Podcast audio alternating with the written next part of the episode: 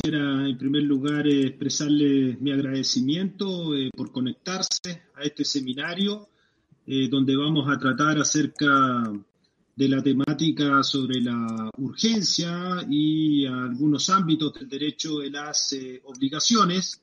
Se trata de un webinar organizado por la Fundación Fernando Fuello Laneri, que en todo este tiempo ¿no? de pandemia ha estado eh, tratando de comunicar a la comunidad eh, visiones jurídicas atingentes a los problemas jurídicos eh, que ha originado el COVID-19. Se trata de un seminario, además, organizado en conjunto con la Asociación de Magistrados y Magistradas eh, regional de los lagos. Eh, en particular agradezco a la magistrada eh, y jueza de Puerto Vara, Lorena Lemunao, con quien usualmente cada año nos juntamos en Puerto Varas para discutir sobre temas de derecho.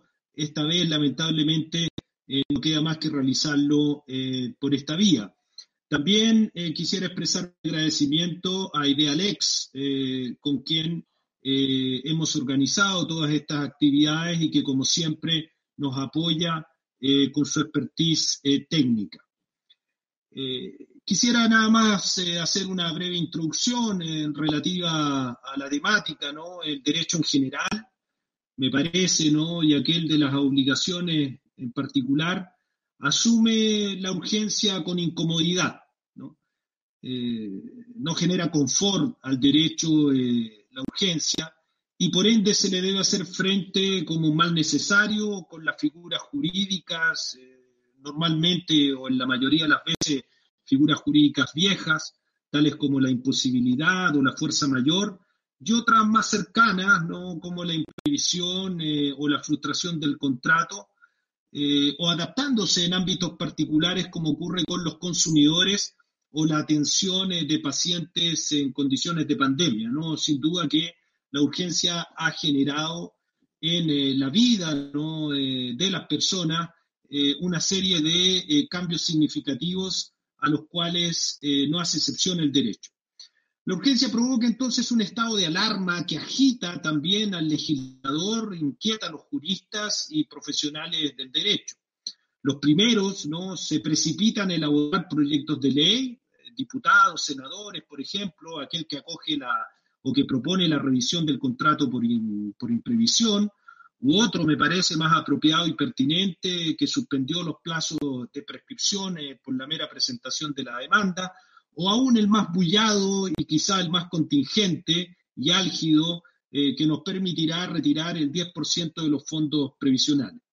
También se ha clamado por una ley especial que suspende el pago de rentas en materia de arrendamiento comercial, lo que sin embargo ha quedado en manos de los privados para que puedan ellos resolverlo por la vía de modificación del contrato o si es que se llegara a judicial, eh, al terreno judicial con las técnicas ¿no? Eh, que, que he mencionado.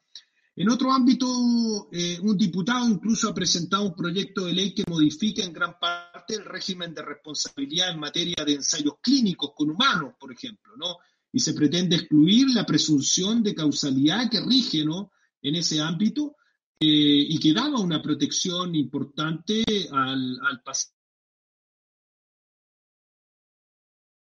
que desencadena la urgencia suele generar una técnica legislativa eh, defectuosa, ¿no? Eh, plagada de impulsiones efímeras, y en otros casos eh, los profesores se agolpan a leer las reglas del código que se habían olvidado, desempolvando instituciones o interpretándolas de manera útil para resolver lo contingente, tratando de dar respuesta a clientes que no cesan de clamar por la anhelada certeza y predictibilidad de los juicios que vendrán.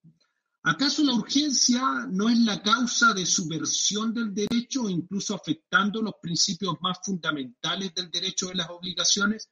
La invasión de la urgencia se ha instalado desde hace ya un largo tiempo, en el caso chileno y en otros lados, lo que podría servir para diagnosticar la vigencia de lo transitorio. ¿En qué medida eh, lo transitorio va adquiriendo ribetes de normalidad que compiten con ese derecho que se pretende estable. Son, en consecuencia, esas ideas que pretendemos exponer a propósito de tres áreas específicas ¿no? del derecho de las obligaciones. En primer lugar, en relación al derecho de consumo. Eh, en segundo lugar, eh, a lo que refiere a la responsabilidad extracontractual, eh, con dos ponencias específicas. Y en tercer lugar, lo relativo al derecho de los contratos. para continuar con este webinar, voy entonces a entregar la palabra a la magistrada eh, Lorena Lemunao, quien va a moderar la eh, primera mesa y va a presentar a las profesoras que participan en ella, a quienes, por cierto, agradezco la gentileza eh, de haber aceptado, aceptar, de haber aceptado, perdón, participar en este webinar. Gracias, Carlos por, la, por el pase. En este sentido, la Asociación de Magistrados y Magistradas Regional Los Lagos eh, es eh, un verdadero honor para nosotros contar con vuestra presencia en este seminario coorganizado con la Fundación Fuello, la Universidad Diego Portales, el cual es transmitido por en vivo por el canal de YouTube de Idealex. De manera especial también agradecemos el gran apoyo que nos ha brindado en la difusión la Dirección de Comunicaciones del Poder Judicial, Nacional de Magistrados y también judiciales.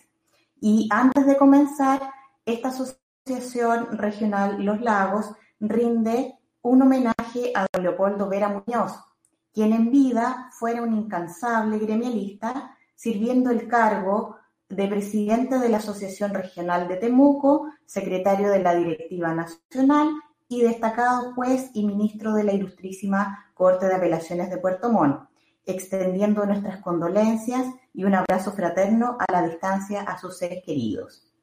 Y partiendo directamente con la primera mesa denominada el COVID-19 y el derecho de consumo, les indico a los eh, auditores de este seminario que tras las presentaciones tendremos un espacio de 10 minutos de preguntas, para lo cual invitamos ¿cierto? a escribir sus preguntas por el chat de YouTube que se despliega al costado del video con la transmisión. Partiendo entonces con la primera ponencia, eh, cuyo eh, título es El consumidor frente a la suspensión de los vuelos, cuáles son sus derechos, está, eh, va a ser em, expuesto por doña María Elisa Morales, quien es académica de la Facultad de Derecho de la Universidad Austral de Chile, donde es profesora del Instituto Privado y de las Ciencias del Derecho, y también la profesora Morales es doctora en Derecho de la Universidad de Chile. Aquí entonces damos las gracias a María Elisa Morales por estar presente en este seminario.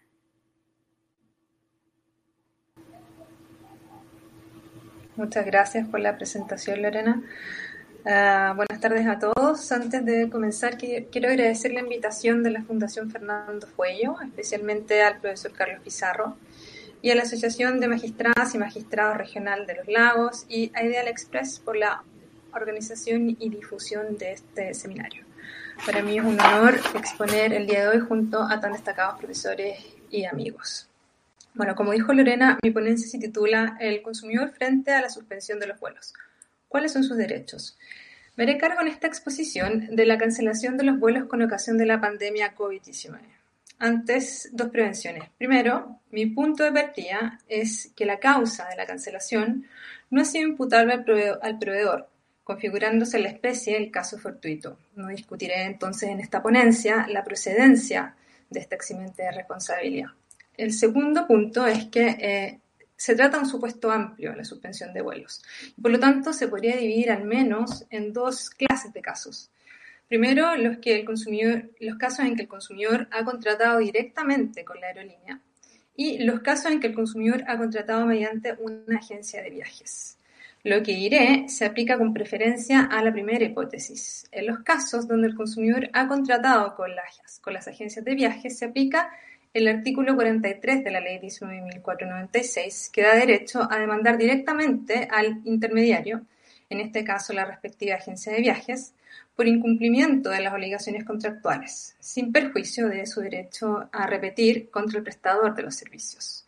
Por razones de tiempo, no me haré cargo de las implicancias y pormenores de esta norma. Al respecto, se puede ver la circular respectiva del Servicio Nacional del Consumidor y los trabajos que tiene el profesor eh, Juan Ignacio Contardo.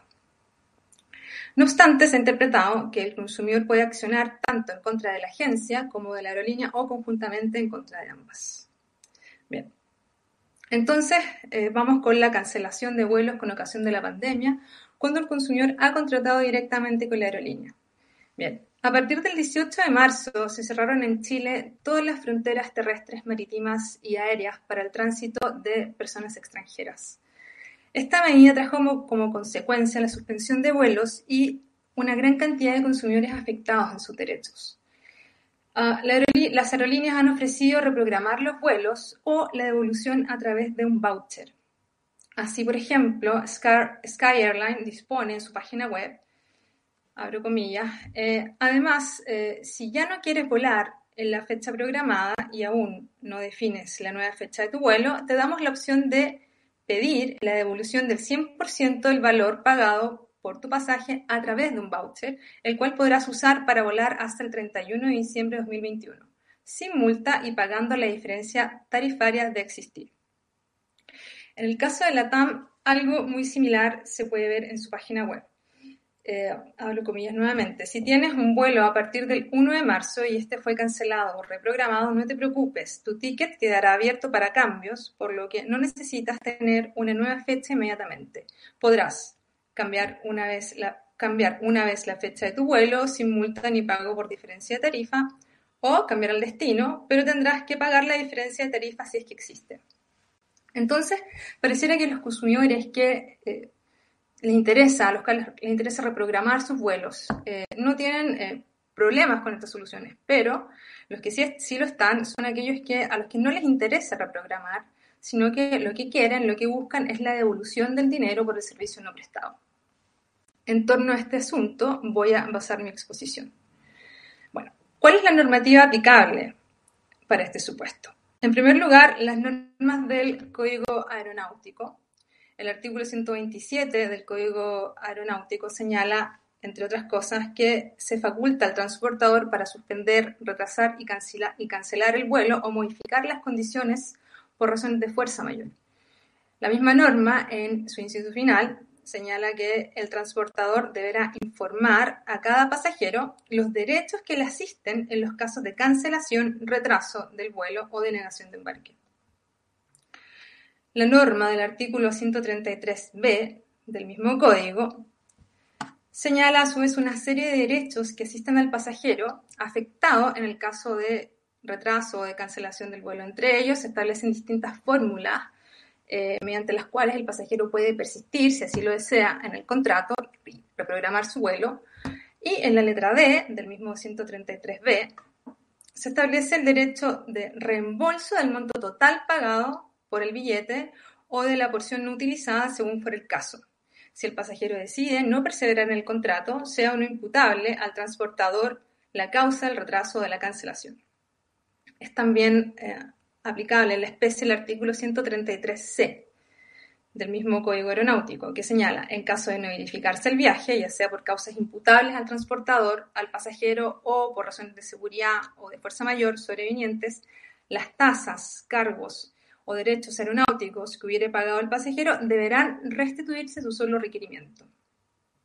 El artículo 133F, a su turno, Señala que las acciones individuales o colectivas destinadas a sancionar las infracciones a las normas contenidas en este párrafo, se refiere a las normas que acabo de señalar, y a la obtención de las prestaciones, reparaciones, indemnizaciones que en él se establecen, se tramitarán conforme al procedimiento y ante los tribunales señalados por el título cuarto de la Ley 19.496 sobre protección de los derechos de los consumidores. Esto en cuanto al código aeronáutico. También resultan aplicables si es que el transporte eh, se trata de, si es que se trata de un transporte internacional de personas, Eh, los convenios de Varsovia y el convenio de Montreal. Además, eh, el estatuto de la Comisión Latinoamericana de Aviación Civil, cuyos acuerdos tienen aplicación dentro de Latinoamérica, en el marco del cual se ha dictado la resolución A18-3, que fija criterios y directrices en materia de servicio al cliente y calidad total en los servicios aéreos y aeroportuarios. En el artículo 22 de, este, de esta resolución eh, se, señala, se hace referencia a la cancelación, interrupción o demora de vuelos y se señala que cuando el viaje no puede iniciarse en las condiciones estipuladas o se retrase su iniciación por causa de fuerza mayor o por razones meteorológicas que afectan su seguridad, el transportista aéreo quedará liberado de responsabilidad devolviendo el precio del billete. El pasajero podrá, en tales casos, exigir la devolución del precio total sin que, haya, lugar a sanción alguna. Luego, el 24 del mismo, del, de la misma resolución agrega que si el transportista aéreo no atiende la compensación a que haya lugar, de conformidad a los artículos anteriores, se sancionará de acuerdo a lo previsto en la reglamentación de cada Estado. Resulta aplicable también en la especie la Ley 19.496, que establece normas sobre protección de los derechos de los consumidores. En efecto, entre la aerolínea y eh, el pasajero se configura una relación de consumo conforme a las normas que regulan el ámbito de aplicación de esta ley. Y de acuerdo al artículo 2 bis, no obstante tratarse de una prestación de servicio sujeta a ley especial, la ley 19.496 se aplica supletoriamente en lo no previsto en el Código Aeronáutico y además por expreso reenvío del artículo 133F en materia de procedimiento. Así, de acuerdo a lo anterior, resultan aplicables, entre otras normas, los derechos básicos del consumidor, las obligaciones del proveedor, entre otras. Por ejemplo, ah, recibe aplicación, debería recibir aplicación el artículo 12, eh, que señala que todo proveedor de bienes o servicios estará obligado a respetar los términos y condiciones, los términos, condiciones y modalidades conforme a los cuales se hubiere eh, contratado el respectivo servicio.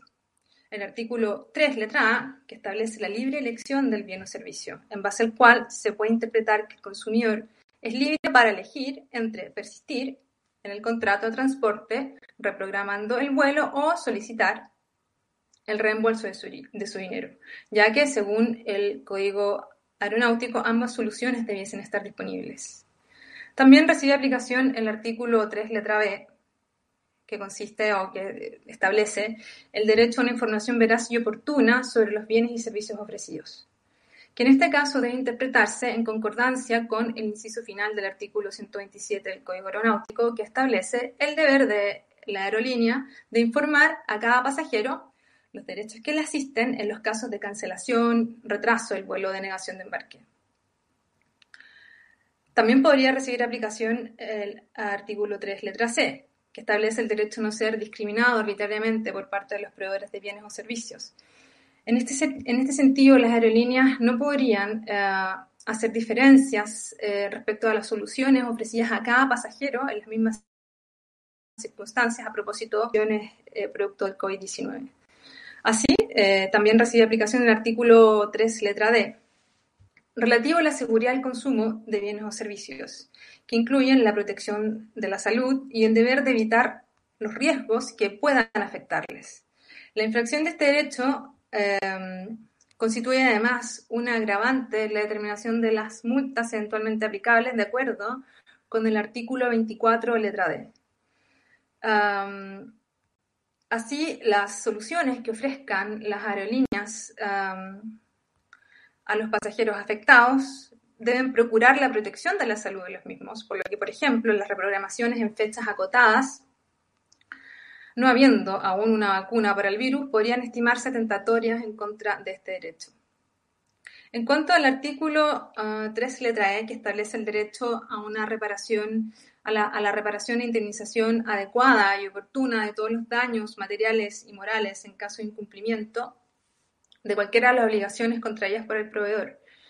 Eh, si entendemos que la cancelación de los vuelos producto de la pandemia eh, y los actos de autoridad dictados con ocasión de esta eh, han configurado un caso fortuito, uh, no podría sostenerse la aplicación de esta norma y por lo tanto no procedería la indemnización de daños, sin perjuicio de la procedencia de otros remedios. Sin embargo, es posible que se configuren otra clase de infracciones posteriores y distintas a la cancelación del vuelo, como por ejemplo falta a los deberes de información, libre elección, faltas a los deberes eh, y a las obligaciones legales establecidas en el Código Aeronáutico, supuestos donde sí cabría entonces la responsabilidad de la aerolínea y la aplicación del artículo 3 letra E. Por último, es preciso tener en cuenta el catálogo de cláusulas abusivas establecido en el artículo 16 de la Ley 19.496 a la hora de revisar las condiciones generales que las reprogramaciones u otras soluciones ofrecidas a los consumidores eh, señalen, las que no pueden, por ejemplo, otorgar al proveedor la facultad de eh, dejar sin efecto o modificar a su solo arbitrio el contrato, establecer incrementos de precios por los servicios, contener limitaciones absolutas de responsabilidad o establecer desequilibrios importantes contrarios a las exigencias de la buena fe. En síntesis, el pasajero afectado por las cancelaciones de los vuelos productos del producto de la pandemia y los actos de, autoridad dictados con ocasión de esta, puede optar entre perseverar en el contrato de transporte aéreo, aceptando alguna forma de reprogramación de los vuelos o alguna otra solución que alternativa que pueda ofrecer la empresa de aerolíneas, eh, o, si lo prefiere, optar por la devolución del dinero pagado. Al configurarse el caso fortuito, por otro lado, no se excluye la responsabilidad del proveedor, por lo que el consumidor no podría solicitar el resarcimiento de daños en este contexto uh, debido a la cancelación de los vuelos. Tiene derecho, además, el consumidor a que se informe oportunamente, verazmente sobre sus derechos, a no ser discriminado arbitrariamente respecto a las soluciones ofrecidas. Uh, tiene el derecho a que las soluciones que se le ofrecen protejan su salud. Luego, si los anteriores derechos no son respetados, puede resurgir este derecho a ser indemnizado por los daños producto de las infracciones. Por último, también tiene derecho a que las nuevas condiciones contractuales que regulan las reprogramaciones o soluciones alternativas que se le están ofreciendo no constituyan una causal de abusividad. La pregunta que surge frente a todo este eh, abanico, a esta lista de derechos, ¿Resulta adecuada la solución legal a la luz de la entidad y consecuencias económicas de la crisis sanitaria provocada por el coronavirus? Esta es una crisis que sin duda tendrá graves consecuencias económicas y cuya entidad aún no alcanzamos a evaluar. Y por esta razón, las soluciones se deben ponderar con una visión sistémica. Y es por esto que pienso que eh, la justicia y la adecuación de estas mismas ah, soluciones no pueden ser idénticas a las dadas ah, en tiempos de normalidad. Al respecto hay por lo menos dos puntos, dos puntos en los que quiero hacer hincapié. Primero, y en esto seguro todos van a estar de acuerdo conmigo, que la solución a la cancelación de vuelos por caso fortuito fluye con toda claridad de la ley especialmente de la legislación especial aplicable. El consumidor tiene derecho a optar entre eh, alguna clase de reprogramación o solución alternativa o solicitar uh, la devolución del total de su dinero no perseverando en el contrato. Y segundo, y aquí es probable que no todos me sigan, que si bien la norma prevé la solución antes indicada, uh, lo ha previsto para tiempos de normalidad. Con esto quiero decir que en tiempos de normalidad los casos fortuitos en el contexto del contrato de transporte aéreo son más o menos usuales, pero pasajeros. Es posible que se retrasen se suspendan algunos vuelos en el mes calendario de una aerolínea uh, por problemas meteorológicos, por orden de la autoridad aeronáutica, que son los supuestos que uno puede revisar en las sentencias sobre esto. Um, pero estarán también de acuerdo conmigo que estas situaciones no tienen para nada ni la entidad, tampoco la permanencia, ni la gravedad de una pandemia mundial de meses de duración y que no sabemos cuánto más va a durar. Sin duda que las aerolíneas se han visto fuertemente afectadas por esta situación. En consideración a lo anterior, en mi opinión, para una adecuada solución a este tener consideración ah, respecto a la entidad sin precedentes del suceso que nos afecta y ponderar conjuntamente el principio de protección al consumidor con el deber de profesionalidad, pero además la equidad y la buena fe contractual, para arribar a una solución equilibrada que considere no solo la protección del más débil, sino además incorpore la interpretación eh, a la interpretación criterios de justicia que consideren de alguna forma los efectos perniciosos de la pandemia para los estados financieros de las aerolíneas. ¿Cómo? Bueno, es posible construir una interpretación en base al principio de buena fe, que promueva la cooperación de las partes, entendiendo que ambos son agentes económicos de la cadena de valor del transporte y los viajes, y que de acuerdo con este principio deben cooperar y esforzarse por lograr un reparto equitativo de la carga provocada por la pandemia COVID-19. Así, por ejemplo, dar preferencia a las reprogramaciones por sobre los reembolsos. Esta ha sido la estrategia adoptada en Europa, de acuerdo con uh, la recomendación de la Comisión de la Unión Europea uh, 2020-648 de 13 de mayo. Uh, relativa a bonos ofrecidos a los pasajeros y a los viajeros como alternativa al reembolso de viajes combinados y servicios de transporte cancelados en el contexto de la pandemia COVID-19. La viabilidad legal de esta solución, en base a la buena fe, la encontramos en el artículo sexto del Código Aeronáutico que señala que en lo no previsto en este código ni en los tratados internacionales aprobados por Chile se aplicarán las normas de derecho común, los usos y costumbres de la actividad aeronáutica y los principios generales del derecho. Se puede estimar entonces que en base a esta disposición, eh, un suceso de las proporciones y características del COVID-19 no está previsto adecuadamente en la normativa ya señalada y es posible entonces incorporar a la solución principios generales del derecho cuyas funciones fundamentales son, entre otras, la interpretación del derecho y la integración de lagunas legales, cuya importancia eh, últimamente ha eh, relevado la profesora Patricia López a propósito del principio de equilibrio contractual. A primera vista, esta solución requiere, al parecer, de forma inevitable un procedimiento judicial, pero otra vía que hay que tener en consideración eh, y que me parece bastante adecuada debido a la, flex, a la flexibilidad que lo, caracteriza, que es un procedimiento voluntario colectivo ante el CERNAC. Sin embargo, al menos respecto de la TAM, actualmente dicha solución no se encontraría disponible, pues existe un procedimiento colectivo en curso iniciado por CONADECUS. Y de acuerdo al artículo 54H, eh, inciso cuarto de la ley 19.496, el Servicio Nacional del Consumidor no podrá iniciar este procedimiento una vez que se hayan ejercido acciones colectivas respecto de los mismos hechos mientras éstas se encuentren pendientes.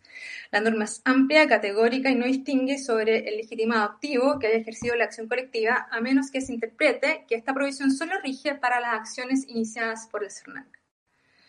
Respecto de las demás aerolíneas, esta solución, esta vía sigue disponible se me acaba el tiempo y he terminado, así es que muchas gracias por su atención. Muchísimas gracias, eh, María Lisa.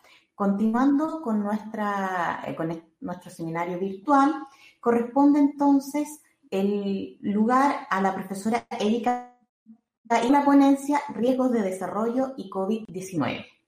Erika Isler es abogada de la Universidad Austral y doctora en Derecho de la Universidad Católica de Chile. Se ha especializado en Derecho de Consumo y Derecho. Es académica e investigadora de la Universidad de Talca y trabajó en la División Jurídica del Servicio Nacional del Consumidor. Gracias, Erika, por estar presente en, esta, en este seminario. Eh, bueno, muy buenas tardes. Eh, muchas gracias eh, por la asistencia. En primer lugar, quisiera agradecer a la Fundación Fuello en particular, a el profesor Carlos Pizarro por la invitación a participar en este seminario Um, asimismo, quisiera agradecer a la Asociación Regional de Magistrados y Magistrados de los Lagos y eh, a Ideal Express también por la cobertura de esta actividad. Bueno, para mí es un agrado participar en este seminario, particularmente si consideramos que en esta primera mesa, la verdad es que las tres somos eh, egresadas o licenciadas en la Universidad Austral, así que es, un agrado eh, poder estar acá. El tema em, sobre el cual quería que conversáramos el día de hoy dice relación con la noción de riesgo de desarrollo y su posible aplicación a esta emergencia sanitaria que estamos viviendo a propósito del COVID-19. Entonces, eh, vamos a revisar lo siguiente. En primer lugar, una noción de riesgo de desarrollo, sus elementos. Luego vamos a revisar los efectos cuando los ordenamientos jurídicos así lo han reconocido. Y finalmente, qué ocurre en Chile, es decir, si tienen recepción o no tienen recepción en nuestro país, lo cual tiene bastante relevancia si consideramos que em, los ensayos clínicos para la vacuna muy probablemente van a tener lugar en parte en nuestro país. Entonces, ¿qué son los riesgos de desarrollo? Bueno, de acuerdo al profesor Prieto Molinero, un profesor argentino quien ha estudiado bastante esta temática, señala que son aquellos supuestos de, daños ocasionados por productos como consecuencia de defectos que al tiempo de la puesta en circulación eran imposibles de ser detectados por estar más allá de las posibilidades del conocimiento científico y técnico existente en aquel momento. Bueno, voy a poner dos ejemplos para que podamos situarnos bien en esta situación. Pensemos, por ejemplo, que esta vacuna del COVID es liberada hoy en día em, a propósito de los ensayos clínicos, o bien imagínense ustedes después si afortunadamente los ensayos clínicos tienen éxito respecto a cualquiera de nosotros y em, uno o dos años después se advierte que esta vacuna genera algún tipo de, por ejemplo, daño al, olfato, al, oído, algún sentido hepático, etc. Pero ese daño no era detectable al tiempo de la entrada en circulación de esta vacuna. Otro ejemplo lo encontramos en eh, un caso famosísimo que tuvo incidencia prácticamente en, bueno, en Europa y en, varios países, el medicamento talidomida, que era un medicamento que consumían algunas mujeres en los años 60, 70, para poder em, aminorar las, em, las consecuencias del embarazo, los malestares del embarazo. Y sucedió que a propósito, bueno, se, empezó, se comenzó a ingerir este medicamento y em, las mujeres comenzaban a tener sus hijos con malformaciones o sin piernas, sin brazos, etc. Pero al tiempo de la entrada en circulación de este producto o incluso cuando estas mujeres tomaban este medicamento, no se conocían estas consecuencias dañosas. O si se conocían, porque por ejemplo las criaturas o los niños nacían con estas malformaciones, no estaba determinada la relación causal entre el daño y el producto. ¿ya? Por supuesto, em, estos riesgos de desarrollo generan problemas no solo respecto de una eventual exención de responsabilidad, pensemos en la prescripción, por ejemplo. En el mismo caso, la talidomida, cuando se advierte la relación causal entre, la producción del daño y el medicamento, ya habían pasado los plazos de prescripción. De hecho, en España, el, gobierno español tuvo que em, dar una ayuda a las víctimas de la talidomida. Entonces, ¿cuáles son los elementos de los riesgos de desarrollo? Bueno, en primer lugar, son riesgos no previsibles, es decir, son riesgos que el fabricante, el laboratorio en el caso que estamos planteando, o el proveedor, no pudo reconocerlos, no pudo representarse que iban a ocurrir o que esta amenaza a la seguridad iba a ocurrir al tiempo o en un momento jurídicamente relevante que determina el legislador. Esta no previsibilidad es muy relevante, puesto que va a determinar después cuando se discuta cuál es la naturaleza jurídica de estos riesgos de desarrollo, es decir, por qué el proveedor o el fabricante no va a responder cuando ocurra un daño, ¿verdad? Pero no sea previsible, bueno, esta falta de previsibilidad va a ser relevante respecto a aquellos, que postulan que es una causal de em, exclusión de la culpabilidad. Por otra parte, eh, ¿cuál es el momento al cual debemos atender nosotros para establecer estos conocimientos, ¿verdad?, que nos permitirán anticiparnos o no a la consecuencia dañosa. Bueno, depende del legislador. Usualmente se utiliza el, momento de la entrada en circulación del producto, pero podría ser también, por ejemplo, el momento de la fabricación del producto que puede ser anterior o incluso el momento de la, de la entrega del producto. En Chile, como vamos a revisar, se utilizan dos momentos jurídicamente relevantes. Por ejemplo, a propósito del producto sanitario es la entrada en circulación del producto. En cambio, a propósito de los ensayos clínicos es el momento en el cual se ocasionaron los daños. Y finalmente, esta falta de previsibilidad de los daños o de la amenaza a la seguridad debe considerarse o ponderarse en relación de los conocimientos técnicos vigentes en esa época. ¿ya? Ahora bien, ¿qué se entiende por conocimientos técnicos? La normativa europea, y, así la normativa nuestra también, en realidad simplemente enuncia el postulado, es decir, que no sean previsibles de acuerdo a los conocimientos técnicos vigentes en este momento, que puede ser, como habíamos dicho, la entrada en circulación del producto, su fabricación, etc.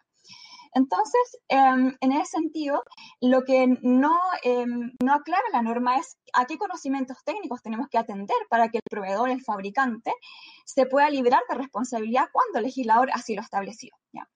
Por ejemplo, debe atender a la, doctrina mayoritaria en términos científicos o debe, por ejemplo, ¿qué ocurre si es que hay un paper, aparece un paper en un país eh, no sé, de China o de Estados Unidos. Nosotros sabemos que hay más de 200 em, laboratorios hoy en día que están intentando encontrar la vacuna. Em, si aparece un paper que indica que puede generar un cierto riesgo, hay que atender, hay que bajar o no este producto, bueno, no lo resuelven en general las normativas, no lo resuelve nuestra legislación. Y em, se ha entendido así Europa que se, que se encuentra más avanzada en tratamiento doctrinario de esto, puesto que la normativa es anterior a la nuestra ha entendido, por supuesto, que hay que atender a, la, em, a los conocimientos científicos mayoritarios, ¿ya?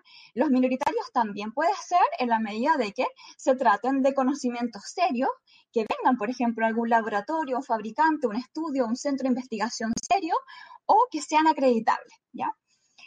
Em, ese sería otro punto que no está resuelto como les decía, imagínense ustedes en el caso latinoamericano, en que los conocimientos médicos no solamente se enmarcan dentro de la ciencia tradicional, sino que nosotros encontramos acá bastantes ciencias vernáculas que vamos a tener que eh, probablemente incorporar al debate de estos conocimientos técnicos a los cuales hay que atender.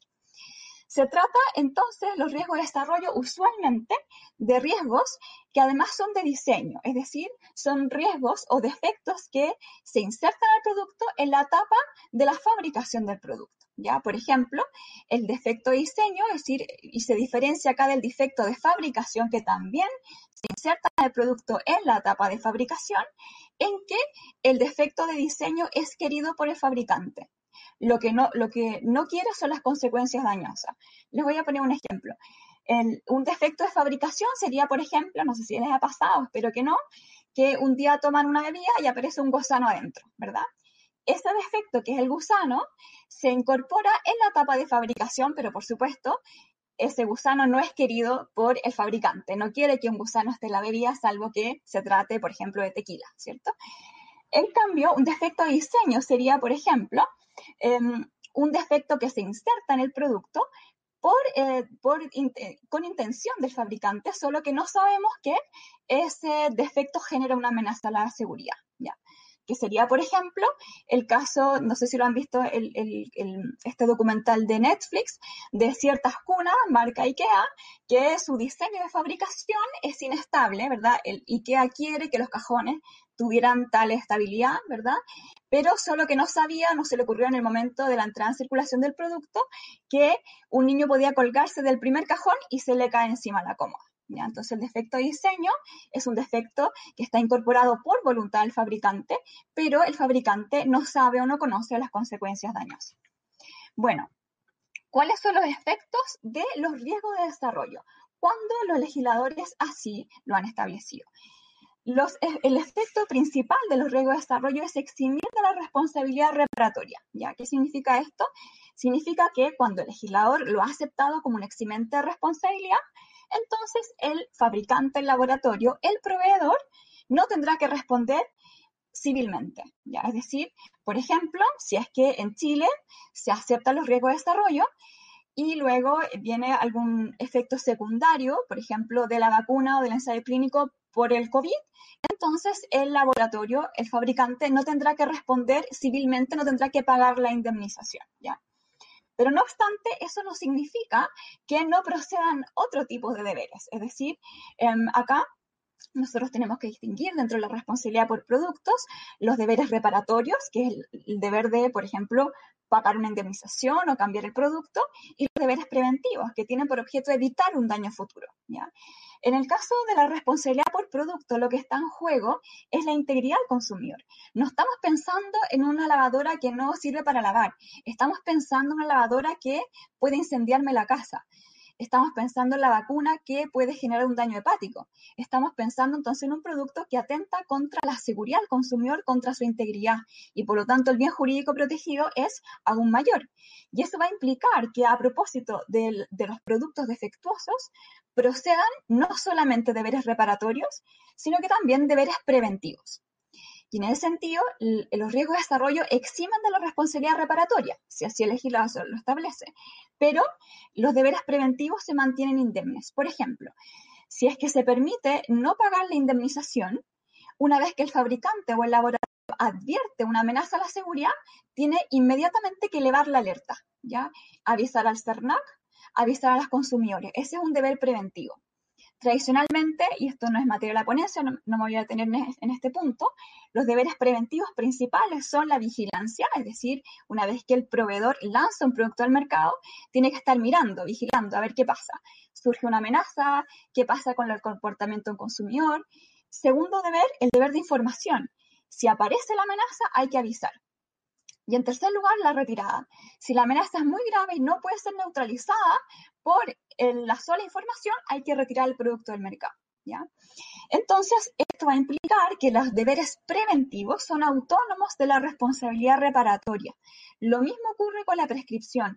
Si, está, si la responsabilidad civil o infraccional no puede solicitarse ya porque, por estar extinta por la prescripción, bueno, los deberes preventivos no, se encuentran extinguidos. Hay que elevar la alerta aun cuando ya han pasado 10 años, ¿ya? Y si se incumplen con esos deberes preventivos, surge otra responsabilidad reparatoria derivada del cumplimiento de estos deberes preventivos. Por ejemplo, en este punto, el profesor Lautaro Contreras de la Universidad de Chile, quien ha tratado la responsabilidad por productos en nuestro país, em, a propósito de la responsabilidad penal, efectivamente sostiene que los riesgos de desarrollo, si bien eximen de la responsabilidad civil reparatoria, mantienen el deber de vigilar del proveedor. En el caso que estamos comentando, por supuesto, el laboratorio o el fabricante de un medicamento. Bueno, eh, ¿han sido reconocidos o no estos riesgos de desarrollo? Bueno, conocimiento de los riesgos de desarrollo en realidad obedece a una decisión jurídica, política y económica. Es decir, aquí el legislador tiene que tomar partido. Hay argumentos en favor y argumentos en contra. Nosotros sabemos que el ordenamiento jurídico impone deberes de conducta y dirige la conducta del individuo. En el caso del derecho de consumo, por supuesto que dirige la conducta del proveedor. El proveedor tendrá más o menos cautela, por ejemplo, si hay riesgo de incurrir en mayor o menor responsabilidad. Sabemos que en la última reforma se incrementaron, por ejemplo, los quantum infraccional, la responsabilidad infraccional, y se amplió la responsabilidad al proveedor ampliando los términos de prescripción. Entonces, por supuesto que eh, en, una eventual exención de responsabilidad toma, eh, toma relevancia esta decisión política que está detrás por parte del legislador. ¿Por qué eh, ¿Por qué no reconocerlos? Aquí algunos autores han señalado que los riesgos de desarrollo no, podemos ponerlos como de cargo del consumidor. Es decir, acá nosotros sabemos que hay un principio de inocuidad en el consumo. En nuestro país se deriva del derecho a la seguridad en el consumo establecido en el artículo 3 de la Ley de Protección de los Derechos de los Consumidores. Es un derecho básico del consumidor, es decir, es un derecho eh, del cual todos somos titulares en independencia de si contratamos o no con el proveedor es un derecho em, que se inserta en la parte general de la Ley de Protección al Consumidor y por lo tanto es un derecho que se instituye como un principio informante de todas las instituciones del derecho de consumo. Por eso el, em, el CERNAC en sus circulares ha, sostenido, ha postulado correctamente que la seguridad en el consumo debe gozar la más alta jerarquía de la protección, por sobre incluso que la protección de la calidad. ¿Ya? Y es por eso que em, han, señalado algunos autores que la incorporación de los riesgos de desarrollo neutraliza el principio de inocuidad en el consumo. Es decir, aminora este principio. ¿Para qué incorporamos el principio de inocuidad? si es que en realidad lo vamos a suprimir mediante la incorporación de la exclusión de responsabilidad por riesgo de desarrollo. Recordemos que la seguridad en el consumo se involucra con bienes jurídicos de orden público, la integridad del consumidor y por lo tanto bienes no renunciables ni disponibles. Y asimismo, se ha sostenido que el consumidor no tiene por qué soportar el riesgo de que toda la sociedad pueda mejorar mediante la ciencia o la técnica.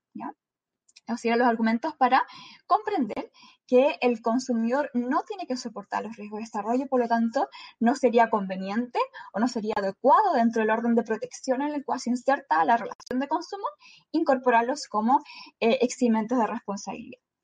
Por otra parte, se han invocado otros argumentos para incorporar la noción de riesgo de desarrollo como eximente de responsabilidad.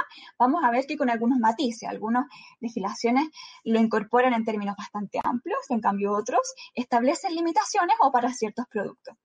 ¿Cuáles serían los argumentos? Bueno, en primer lugar, evitar el desincentivo de los avances científicos y tecnológicos. Es decir, si el fabricante o el laboratorio o el proveedor calcula que en realidad si desarrolla un cierto producto va a tener que pagar de aquí a la eternidad, por si acaso después surgen, eh, si perjuicio el plazo de prescripción, por supuesto, algún riesgo no advertido, bueno, no me conviene entonces desarrollar esa actividad. Y en realidad la sociedad es la, a la cual le interesa que estos productos se puedan desarrollar, mejorar, investigar y comercializar. Esta situación es particularmente importante en el caso de las prestaciones sanitarias, sobre todo lo que han sido denominados como medicamentos y tratamientos huérfanos, es decir, que se refieren a enfermedades escasas o raras, de rara ocurrencia. ¿Por qué? Porque el proveedor la verdad es que no le conviene investigar y desarrollar un medicamento que a lo mejor se va a consumir muy poco. El riesgo, en cambio, de una indemnización es bastante alto. Puede ocurrir también a lo mejor que no se trate de enfermedades escasas, raras, ni tampoco huérfanas, sino que enfermedades de altísimo contagio, pero que eh, existe una necesidad imperiosa. Pensemos, por ejemplo, precisamente el COVID-19. Por supuesto que no es una enfermedad rara. Probablemente si nosotros salimos acá al centro de Santiago sin resguardo, la enfermedad está a la vuelta de la esquina, ¿cierto? Y nos contagiemos igual. Eh, pero no obstante, existe una necesidad imperiosa de que esta vacuna llegue. Eh, de hecho, probablemente estamos todos esperanzados en esto. Y no solamente Chile, sino que todos los países del mundo estamos con la esperanza puesta en la vacuna. Es decir, acá no es un problema de una enfermedad extraña, sino que es un problema de una necesidad imperiosa y por lo tanto la em, asunción de responsabilidad por parte del proveedor puede limitar su incentivo a llegar a esta vacuna o al medicamento, ¿cierto? Puesto que a lo mejor antes que la vacuna llega el medicamento y ocurre exactamente lo mismo. Em, por otra parte, se ha sostenido que em, no sería justo, en realidad, que quien fabrica el producto que es útil para la sociedad debe soportar eh, solo el riesgo de esta, de esta utilidad para la sociedad. Asimismo, em, en este punto, por ejemplo, ¿cómo se resuelve esta idea de que el consumidor no soporte finalmente el riesgo de desarrollo? Bueno, se ha sostenido que puede ser a través de dos vías, por ejemplo, la incorporación de ayuda estatal. Ya habíamos dicho que en España, a propósito de la talidomida, entonces el propio Estado español, si bien con algunas limitaciones, hubo algunas críticas en su momento, pero eh, otorgó una ayuda a las víctimas de la talidomida, una, ayuda monetaria, ¿ya? O por otra parte, por ejemplo, mediante la contratación de seguros, que es precisamente eh, la solución de nuestro código sanitario. Es decir, nuestro código sanitario eh, rechaza la incorporación de los riesgos de desarrollo como una eximente responsabilidad. el fabricante, el laboratorio, el investigador tiene que responder, pero lo obliga a contratar un seguro de responsabilidad. De tal manera que efectivamente no se desincentiva entonces la investigación. Bueno, ¿qué ha pasado con la recepción de los riesgos de desarrollo? Ya que me quedan, me están avisando dos minutos. En general, eh, bueno, Europa lo que hizo mediante su directiva fue eh, establecer la procedencia de los riesgos de desarrollo como eximente de responsabilidad pero no obstante, en este punto dejó en libertad a los ordenamientos internos para decidir si mantenía esta propuesta, es decir, incorporarlos como eximente o suprimirlos. En general, los países europeos aceptaron eh, la propuesta de, la directiva y por lo tanto lo incorporaron como eximente de responsabilidad, aunque algunos países como Luxemburgo y Finlandia em, se restaron de eso y, y, lo rechazaron, ¿verdad? Algunos países también incorporaron eh, esta idea de la, de de responsabilidad, aunque con limitaciones, por ejemplo, explicada por su propia historia. Pensemos, por ejemplo, en España o en Alemania, se los excluye para los medicamentos y los alimentos, pero precisamente estos fueron los países más afectados por la talidomía, o de los más afectados, ¿verdad? Alemania incluso tenía un laboratorio que fabricaba talidomía. Francia lo excluyó, por ejemplo, los productos del cuerpo humano o sus derivados, pero ¿por qué? Bueno, porque en España, en, Francia, perdón, hubo eh, problemas con las transfusiones sanguíneas. Em, un minuto para terminar, ¿qué ocurre en Chile? En Chile, los riesgos de desarrollo son regulados o reconocidos a propósito de dos normativas, que es la Ley 19.966 sobre régimen de garantías en salud y en el Código Sanitario tras la incorporación de la Ley Ricardo Soto. Bueno, ¿qué establecen estas normativas? La ley 19.966 menciona los riesgos de desarrollo y los acepta como un accidente de responsabilidad. Me parece relevante sostener que en este caso la responsabilidad es una responsabilidad por falta de servicio, ya por lo tanto aquí tenemos el vínculo con esta noción de previsibilidad y eventual exclusión de culpabilidad. En cambio, la ley Ricardo Soto es una ley que si nosotros revisamos, em, el, estatuto. Es un estatuto que se parece un poco, se parece bastante a la normativa europea y por lo tanto, en principio, o al menos en la declaración, es una responsabilidad objetiva, sin perjuicio de que em, no es tan así, pero al menos en la declaración es un estatuto de responsabilidad objetiva. Y en este caso se mencionan los riesgos de desarrollo tanto para los productos sanitarios, es decir, alimenticios, farmacéuticos y de uso médico, como para los ensayos clínicos, pero en ambos casos para rechazarlo, es decir, se sostiene que el responsable tiene que responder igual. ¿Ya? Se rechaza en este caso los riesgos de desarrollo, pero em, la solución, como habíamos dicho, radica en que el, em, en que se deben contratar seguros. ¿ya? Y esto es bastante relevante, como habíamos dicho, puesto que a propósito de los ensayos clínicos sabemos que existe esta intención, incluso desde agosto se supone que se va a empezar a, eh, aplicar esta vacuna en territorio nacional. Por otra parte, cabe señalar que esta idea, em, esta idea, no sé si está, parece que se está escuchando, ¿no? Bueno, ya, perfecto, se está escuchando. Voy a terminar la idea y termino. Em, entonces, em, precisamente esta idea de que em, mientras la responsabilidad sea minora, existe un incentivo al fabricante.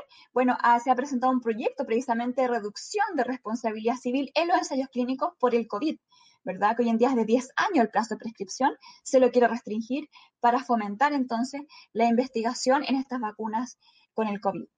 Em, bueno, se me acabó el tiempo y por lo tanto, no sé si quieren, podemos seguir conversando después de la parte de las preguntas. Muchísimas gracias. Muchísimas gracias a ti, Erika. A continuación, entonces, como estaba eh, establecido en el programa, vamos a dar una posibilidad de una ronda de preguntas. Y en este son siguientes. Eh, doña Ruth Iturrieta dice, hola, a su juicio, sin, sin determinar a qué profesora, ¿es posible aplicar eh, las mismas conclusiones a los pasajes de un crucero? Se refiere entonces a María Elisa Morales. No es posible porque la normativa que, que acabo de explicar es normativa especialmente aplicable al transporte aéreo. La respuesta no. Ya, aquí hay otra pregunta que dice, ¿es posible reclamar derechos del consumidor cuando la aerolínea incumple medidas de seguridad y de minimización de contagios en vuelos? Eh, a mi juicio allí es discutible eh, que se puedan reclamar infracciones por ese hecho, porque justamente lo que está haciendo el, el porteador en ese caso es cumplir con deberes legales no solamente establecidos en la ley 19.496, sino que también en el Código Aeronáutico.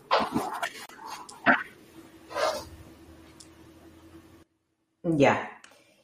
Eh, dice la otra pregunta, si la legislación prevé el reembolso como uno de los remedios del consumidor en tiempos de normalidad, ¿dónde está el caso fortuito? Sería usual, pero pasajero. O sea, eso, eso es lo que dije yo, que en, en, en, tiempos de normalidad, eh, en el contexto del transporte aéreo, el, caso fortuito es, es algo que ocurre. pero las características, la entidad de los sucesos que tienen ese tratamiento son, no tienen la permanencia ni las características del COVID-19. Es algo sin precedente, el supuesto, que estamos analizando. Ya, aquí va otra pregunta, María Elisa. Dice, ¿es posible hablar de deberes de cooperación y reparto equitativo de las cargas? Entre comillas, señala eh, Claudio Antonio, yo hablaría de riesgos provocados por la pandemia entre partes iguales, que por definición son desiguales. Por lo mismo, cuando yo propongo una solución al final de mi ponencia, digo que hay que ponderar principios. No solamente, no solamente eh, el principio de buena fe, sino que además eh, hay que tener en cuenta el principio de protección del consumidor que justamente eh, nos, nos lleva a considerar este desequilibrio entre las partes y el principio de profesionalidad. Ya. Esas serían las preguntas y doy entonces eh, pase a Carlos para eh, poder eh, continuar con la segunda mesa, agradeciendo muchísimo a María Elisa Morales y a Erika por sus brillantes exposiciones. Muchas gracias a ustedes. Muchas gracias a todos por su atención y por Gracias.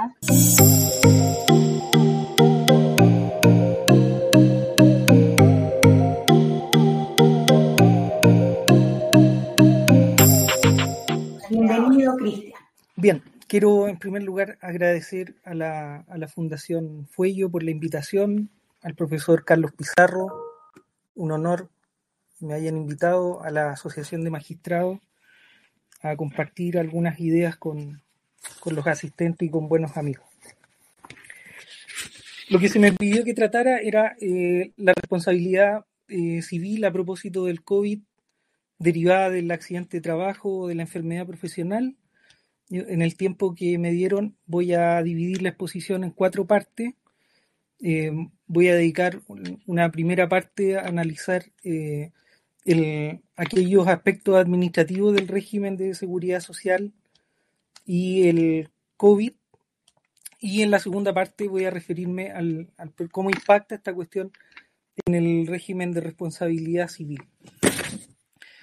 Bueno, parte por lo primero. Yo eh, me parece que es importante destacar que, eh, como uno anota en el, derecho comparado, probablemente desde mitad del siglo XIX, año 1850 en adelante, eh, a partir de legislación especial que se introduce en Inglaterra y después en el resto de Europa, hasta la primera mitad del siglo XX, incluyendo nuestro país, eh, el problema del accidente de trabajo transitó desde eh, el establecimiento de un régimen de responsabilidad objetiva, primero, a un sistema de seguro social. Entonces uno cada vez que ve una, eh, una legislación comparada se va a dar cuenta que la protección del accidente del trabajo operó de la misma manera. Una serie de leyes especiales que van a consagrar un sistema de responsabilidad objetiva y luego, frente a la insuficiencia de un sistema de responsabilidad, se va a transitar desde una idea de riesgo a una idea de contingencia y entonces se establece un sistema de seguro social para la protección del trabajador. Ahora, esta cuestión, como van a ver, es importante para lo que vamos a analizar, porque eh, necesariamente cuando la ley establece un sistema de protección de contingencia social, como en el caso de la ley 16.744, para el supuesto en que, o en aquellos casos en que no alcanza la cobertura del sistema de seguro social, entonces eh, se declara la responsabilidad del empleador por culpa o se vuelve a un sistema de responsabilidad, pero ahora fundado en la culpa. Y eso es lo que ocurre precisamente en el sistema chileno, como les decía, en el artículo 69 de la ley 16.744, y entonces tenemos un órgano administrativo que regula eh, el otorgamiento del seguro social. Y aquí aparece un segundo elemento que creo que es relevante para la discusión y que tiene que ver con em, la declaración de la, del accidente de trabajo o enfermedad profesional. Porque da la configuración del sistema, es decir, un sistema de contingencia social que supone la protección del trabajador eh, mediante un mecanismo de un seguro, que se comporta en la práctica como un sistema tasado y por sobre la tarifa vuelve a un sistema de responsabilidad civil por culpa. Para acceder al sistema de responsabilidad civil, eh, me parece a mí que es absolutamente indispensable que se declare administrativamente que estamos frente a un accidente de trabajo o una enfermedad profesional. Por lo tanto, eh, me parece a mí, no se podría, sobre pretexto de demandar la responsabilidad, pedirle al tribunal que declare directamente que eh, em, el accidente o la enfermedad por la que se demanda tiene origen laboral. Esto es medianamente claro si uno mira el título sexto de la Ley de Accidente de Trabajo, el título sexto del Decreto Supremo 101 que regula el reglamento de la ley de accidentes del trabajo y el artículo cuarto, especialmente del decreto supremo 109, que regula la calificación de accidente de trabajo, enfermedad profesional y eh, la invalidez o incapacidad del trabajador. Me, detengo brevemente en la cuestión del procedimiento para eh, después pasar eh, específicamente al problema del COVID. Justamente el decreto supremo 109 establece un procedimiento diferenciado si estamos frente a un accidente de trabajo o a una enfermedad profesional. Y entonces, en el caso del accidente de trabajo, el decreto supremo 109 regula un sistema de denuncia a través de los comités paritarios de la empresa que se denomina DIAT y que tiene un sistema de establecimiento, por lo tanto, como les decía, administrativo, una declaración administrativa de accidente de trabajo y un, un sistema parecido, no exactamente igual, Em, que se denomina DIEP, que es un sistema de denuncia en los casos de enfermedad profesional, denuncia que puede hacer también el comité paritario o el empleador. Todo esto conforme a los artículos 71 y 72 del decreto supremo. De hecho, el artículo 72 letra E expresamente declara que tiene que haber una resolución de enfermedad profesional, si la enfermedad es o no eh, profesional. También es importante tener presente que la determinación de la incapacidad respecto del trabajador a los efectos del seguro supone también una declaración de carácter administrativa, primero por el COMPIN o las mutualidades, artículo 76, reclamable a eh, organismos superiores como la Comere o la Superintendencia. ¿Qué es lo que ocurre exactamente con el problema de las enfermedades profesionales al margen del procedimiento que yo les referí muy brevemente? Em, el decreto supremo 109 establece, digámoslo así, dos vías para el establecimiento de una enfermedad profesional. Hay un sistema típico, tipificado en el, artículo 18 del decreto supremo, que eh, lista una serie de eh, agentes específicos dañosos frente a trabajos a los cuales se puede estar expuesto a esos agentes. Y en, la conjunción, eh, uno puede estar en presencia entonces de un sistema de enfermedad típico. En los casos de agentes biológicos se mencionan algunos virus, no el, COVID, eh, por supuesto, ni tampoco los de la familia del COVID, asociados a trabajos agrícolas, pecuarios, mineros y sanitarios. Y al margen de eso, tenemos en, en, el decreto supremo 109 un sistema atípico en el entendido que al margen de la lista de agentes específicos que se mencionan, podrían las entidades, eh, luego de un estudio, de estudiar la cuestión, de realizar, practicar exámenes, declarar que estamos frente a una enfermedad profesional em, con consulta a la superintendencia, la que tiene tres meses para eh, decidir.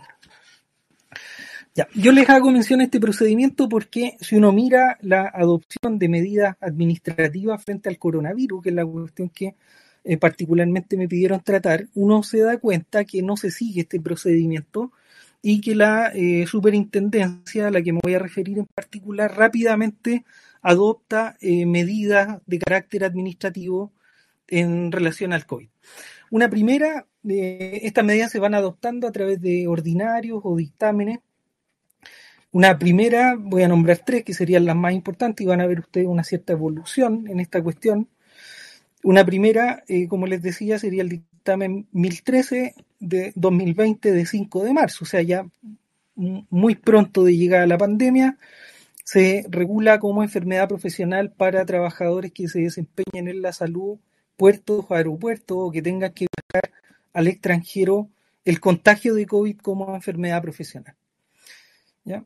Eh, este es un criterio específico que adopta la superintendencia que se contrapone en primer lugar al ordinario 1124 de 16 de marzo de la, de la suceso em, que eh, regula, imagínense, el 16 de marzo establece que ingresada a la fase 4, y esta es la declaración de la suceso, las denuncias de enfermedades por COVID no pueden ser calificadas, dice la suceso, como de origen laboral, salvo determinación de trazabilidad.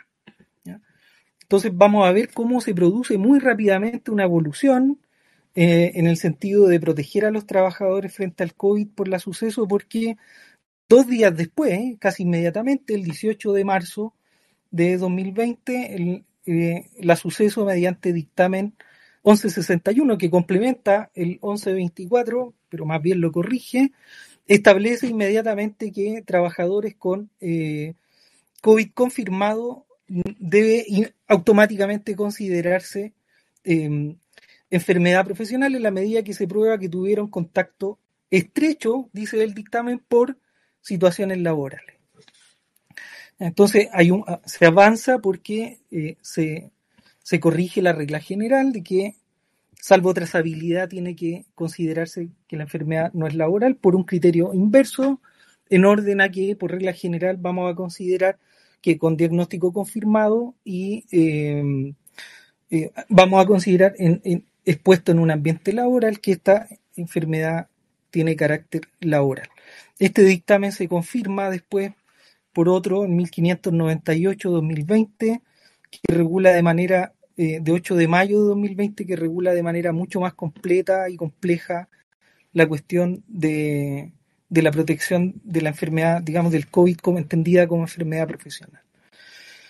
Entonces, este último dictamen, en 1598, establece dos vías, dos categorías para entender que el COVID puede configurarse como enfermedad profesional. Primero, eh, si el trabajador está eh, confirmado por COVID, es decir, si hay un diagnóstico confirmado mediante un examen de COVID, y en ese caso lo que el dictamen va a exigir es que este diagnóstico confirmado haya ocurrido, haya operado en un ámbito propio de concurrencia eh, del trabajador, es decir, si fue infectado en el centro de trabajo por un compañero o por alguna otra persona que deba haber asistido al lugar del trabajo. Ah, incluso agrega la cuestión bien interesante el dictamen que las medidas de protección no son obstáculo para influir en la calificación de la enfermedad profesional.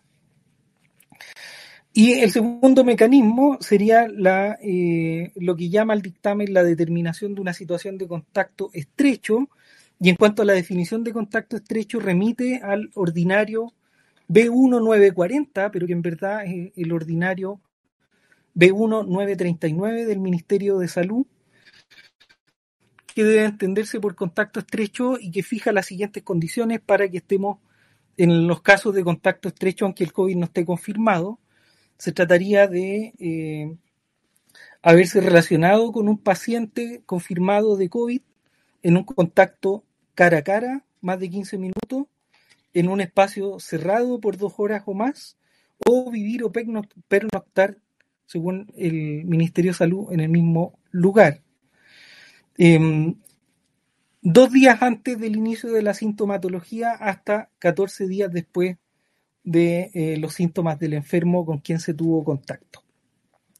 Lo importante es que en estos casos la determinación de contacto estrecho depende de la evaluación de la autoridad sanitaria y al margen de eso, el mismo ordinario establece un mecanismo para eh, determinar que hubo enfermedad profesional, ahí incluso donde no hay calificación de la autoridad sanitaria en orden a que hubo contacto estrecho. Este último ordinario que les menciono fue después ratificado permanentemente por, eh, por em, la suceso en varios ordinarios, incluso hasta uno muy reciente, el 2085-2020 de 25 de junio de 2020. Bien, este es el esquema en el que está operando el sistema de aseguramiento, digamos, de eh, la enfermedad profesional por COVID de acuerdo a los procedimientos o excepción a los procedimientos de determinación de enfermedad profesional en el régimen chileno.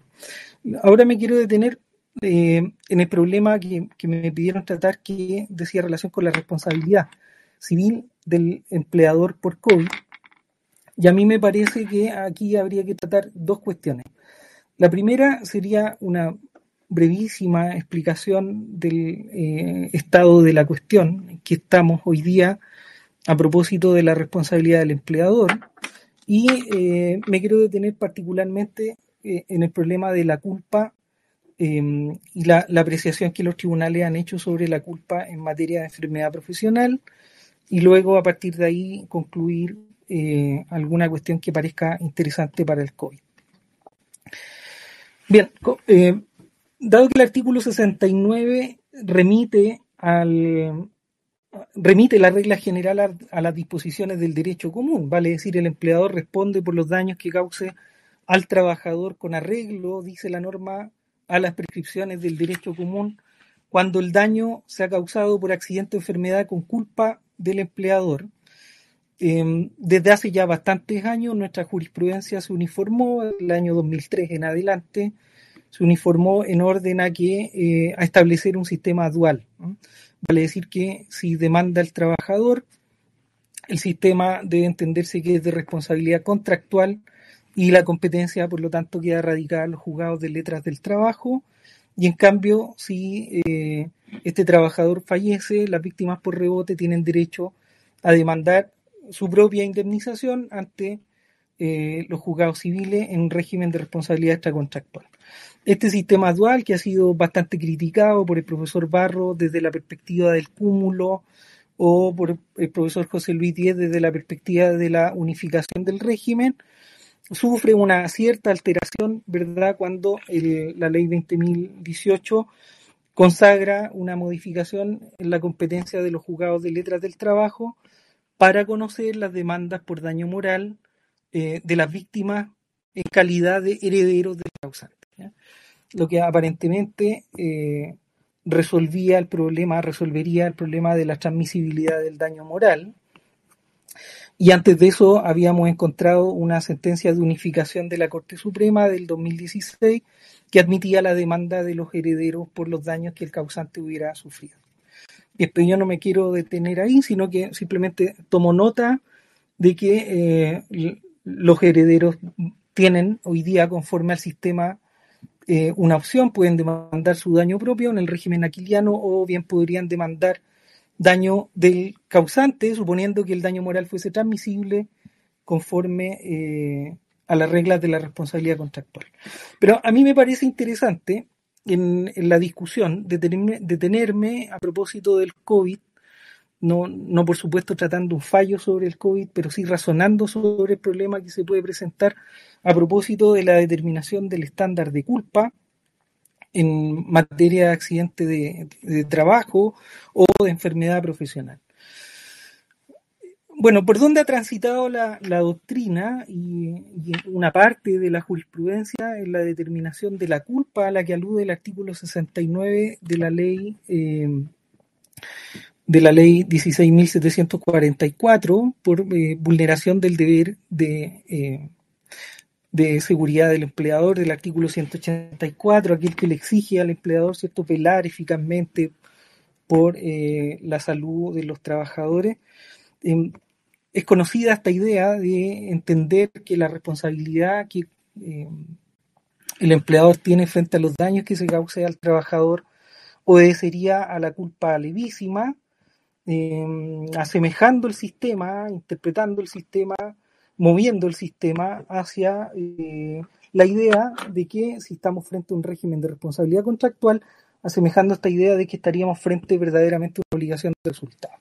De hecho, así lo ha dicho expresamente la Corte Suprema en alguna sentencia de unificación, como esta que tengo aquí de 28 de noviembre de 2017, en que eh, la Suprema, cogiendo la sentencia de unificación, em, y corrigiendo, por lo tanto, el criterio de la Corte de Apelaciones contra la que se había recurrido, entiende que eh, el deber de diligencia del empleador sería un deber, una obligación de resultado en la medida que el artículo 184 emplea eh, la expresión eficazmente. Entonces, la, pregunta para mí sería eh, la siguiente, para reflexionar sobre el problema acorde a esta idea eh, bastante admitida de que la culpa del empleador por daños causados a propósito de enfermedad profesional en este caso sería culpa levísima. ¿Cuál sería la función de un sistema de culpa? Esa sería para mí la pregunta eh, elemental para pensar sobre la cuestión relativa al régimen de responsabilidad. no, veo bien ahí los mensajes, pero al parecer me quedan cinco minutos. Entonces voy a avanzar en esta cuestión. Eh, para, a mi juicio, mm, es relevante entender que un régimen de responsabilidad por accidente de trabajo o enfermedad profesional proviene de un sistema de seguro social que eh, consagra la responsabilidad por culpa de la misma manera que un sistema tarifado. Es decir, eh, para el caso de que el trabajador quiera acceder a aquellas prestaciones o aquellos daños que el seguro necesariamente no está cubriendo. ¿Por qué? La pregunta sería concretamente por qué el sistema es de culpa y qué quiere decir exactamente que el sistema sea de culpa. Y a mi juicio, y esto lo he dicho en varias oportunidades, pero aquí me parece que merece decirlo eh, con más énfasis que en otros lugares, la culpa es un criterio, un mecanismo de distribución de riesgo social ordinario. Y entonces si uno piensa que la culpa es un sistema de distribución de riesgo social ordinario, a mi juicio, especialmente por las razones que de nacimiento del régimen de responsabilidad, no hay ninguna razón para atribuir responsabilidad al empleador como si la actividad del empleador fuera eh, peligrosa o riesgosa. Esto no quiere decir, por supuesto, que eh, el estándar de culpa sea un estándar uniforme para cualquier tipo de actividad o que en el estándar o la determinación del estándar de culpa no deba considerarse la especial relación que hay entre el empleador y el trabajador. Cuando uno piensa en un sistema de responsabilidad por culpa como mecanismo de distribución de riesgo ordinario, lo que quiere decir exactamente eso, y este es el, sentido que tiene el patrón de la persona razonable, es que mm, el potencial dañante responde de una órbita de riesgo asociada a la actividad que desarrolla. Entonces la cuestión del control y la evitabilidad a mí me parece que sería el elemento esencial en la eh, discriminación del problema de culpa. Pongo un ejemplo concreto. Por supuesto, esto es un accidente de trabajo, pero me parece muy útil para pensar el problema. Se trata de un, trabajador que eh, se desempeña eh, para una empresa que presta aseo municipal y el trabajador fallece atropellado. Entonces, la pregunta frente a un problema de esta naturaleza sería si eh, el empleador mm, el empleador debe velar, digamos, por eh, los riesgos asociados a la circulación vial. En el caso que yo les comento, tanto la Corte de Apelaciones como la Corte Suprema entendieron que el régimen de culpa suponía que el empleador debía responder de aquella ámbito de riesgo en los que tenía control. Eso tiene que ver también con la determinación de un estándar concreto. Vale decir que dentro del estándar de culpa leve, el empleador tiene que adoptar ciertas medidas flexibles acorde a la relación que tiene con el trabajador. Pero esto también significa dos cuestiones. Primero, que el trabajador debe adoptar ciertas medidas de control o cuidado y que el empleador necesariamente no responde de todas las de todos los riesgos asociados a la actividad, porque entonces eso transformaría en los hechos una responsabilidad estricta que estaría justificada tanto desde el punto de vista moral como desde el punto de vista de la justicia distributiva, creo yo, en, eh, en, una actividad riesgosa. Tratándose del COVID en particular, así como cualquier tipo de enfermedad profesional, creo que hay tres órdenes de problema que uno podría pensar a la hora de, de eh, determinar la culpa del empleador. Primero, si no se adoptaron medidas de seguridad frente a la enfermedad, sería un ámbito de control de culpa. Segundo, la segunda pregunta, adoptada las medidas, es si esas eh, medidas de seguridad fueron o no suficientes. Y la evaluación de suficiencia tiene que ver con el riesgo ordinario de la actividad y no con la totalidad de los riesgos de la actividad. Y segundo, si el empleador establece un sistema de control de uso de las medidas de seguridad adoptadas. Y con esto termino. Eh, quiero agradecer a la, a la, Fundación por la invitación. A mí me parece que el tema de la culpa hay que pensarlo eh, en materia de accidente de trabajo, porque si no, de otra manera, eh, corremos el riesgo de hacer una distorsión importante del costo social. Así que yo vuelvo a agradecer a Carlos por la invitación, a la Fundación Fuello, a la asociación y a, Alex, que me había olvidado mencionar. Muchísimas gracias. Muchísimas gracias, profesor Cristiana Eo.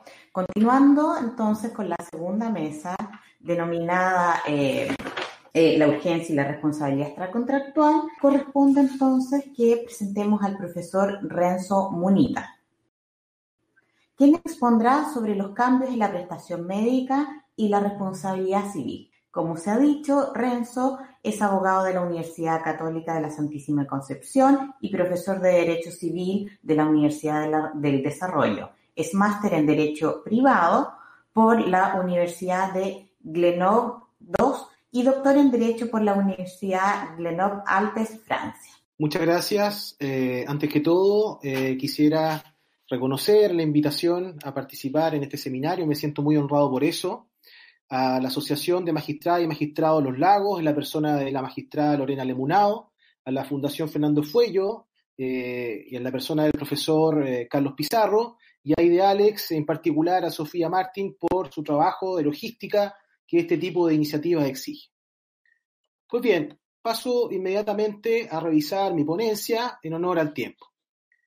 Eh, la prestación médica en los tiempos que corren advierte mutaciones reales, aparentes o de ley ferenda que se manifiestan en diversos tópicos. Uno de ellos dice relación con, los con la forma en cómo ella se verifica, cuestión que implica un análisis del cumplimiento de los deberes, espacio en el que podemos formular algunas reflexiones en torno a la práctica de la telemedicina como respecto de estándares de diligencia exigible, zona en la que nos importa la calificación de negligente o no del desempeño profesional en servicio o unidades de urgencia. Otro de los tópicos en los que se detecta este fenómeno mutativo se refiere a la aplicación de normas jurídicas destinadas a resolver contingencias en el campo de la responsabilidad por productos sanitarios defectuosos comprendidas en el título sexto del Código Sanitario y que a propósito de la esperada vacuna contra el COVID-19 pudieran ser llamadas a la acción. En particular, en materia de ensayos clínicos y en sus vinculaciones con la prescripción, figura que más adelante vamos a revisar desde la perspectiva de un reciente proyecto de ley en actual discusión. Como se indicó entonces, el análisis relativo al cumplimiento de deberes lo proyectaremos desde la telemedicina, cuyo empleo se ha vuelto más recurrente en estas épocas de pandemia. Si bien no existe regulación especial aplicable a la telemedicina, más allá de la ley 20.584 del año 2012 sobre derechos y deberes que tienen las personas en relación con acciones vinculadas a su atención de salud, la superintendencia del ramo ha dictado ciertos pronunciamientos con el propósito de fijar puntos relevantes en torno a la indicada práctica. La doctrina, por otra parte, más allá de una columna de opinión redactada por la profesora Carmen Domínguez y por el profesor Francisco Rubio, con ocasión de una solitaria sentencia sobre la materia de la Corte de Apelaciones de Santiago de abril del año 2018, que concentra su análisis en la justificación y en la oportunidad de la prestación telemédica, tampoco ingresado en el análisis. De aquí que sea para nosotros un terreno aún inexplorado. De los pronunciamientos de la Superintendencia de Salud en alusión, a saber, la resolución exenta 204 de 24 de marzo, que modificó otra resolución, la 277 del mes de mayo del año 2011, así como la circular número 7 del 13 de abril de recién pasado, podemos desprender como punto central que la atención de salud remota o telemedicina debe cumplir siempre en forma previa durante y con posterioridad a ella con lo dispuesto en la ley 20.584. De ello, dos grupos de comentarios podemos incorporar. El primero se vincula con el respeto por la autonomía del paciente, lo que se manifiesta en el derecho que éste tiene de ser oportuna y comprensiblemente informado, según indica el artículo 10 de la ley ya citada, base esencial sobre el cual el mismo paciente más tarde consentirá o no en procedimientos o en intervenciones. El segundo se refiere al carácter de dato personal sensible que posee la información obtenida y registrada durante la prestación de salud, siendo obligación fundamental del prestador el resguardo de su confidencialidad, de conformidad con lo dispuesto en el artículo 13 de la Ley sobre Derechos y Deberes del Paciente y en el artículo 10 de la Ley 19.628 sobre respeto a la vida privada. Pues bien, respecto del deber de informar, la citada norma establece que la comunicación que el prestador debe brindar al paciente, necesaria a su vez para que éste manifieste su conformidad, se debe ceñir a su estado de salud, a su posible diagnóstico de la enfermedad, de las alternativas de tratamiento disponible para su recuperación y de los riesgos que ello pueda representar, así como del pronóstico esperado, del proceso previsible del postoperatorio, y esto es muy importante, de acuerdo con su edad, condición personal y emocional.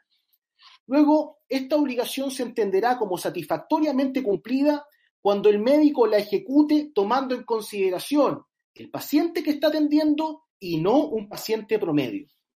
Desde luego, aquel deber también debe ser respetado en cualquier atención telemédica. Luego entonces, la información no podrá entenderse como eficazmente comunicada cuando ella se hubiere proporcionado en términos generales, vagos o mediante el apoyo de documentos tipo. Aplicable a lo que estamos hablando, resulta lo que ordenó la Corte de Apelaciones de Santiago en un fallo de abril del año 2015 en los siguientes términos.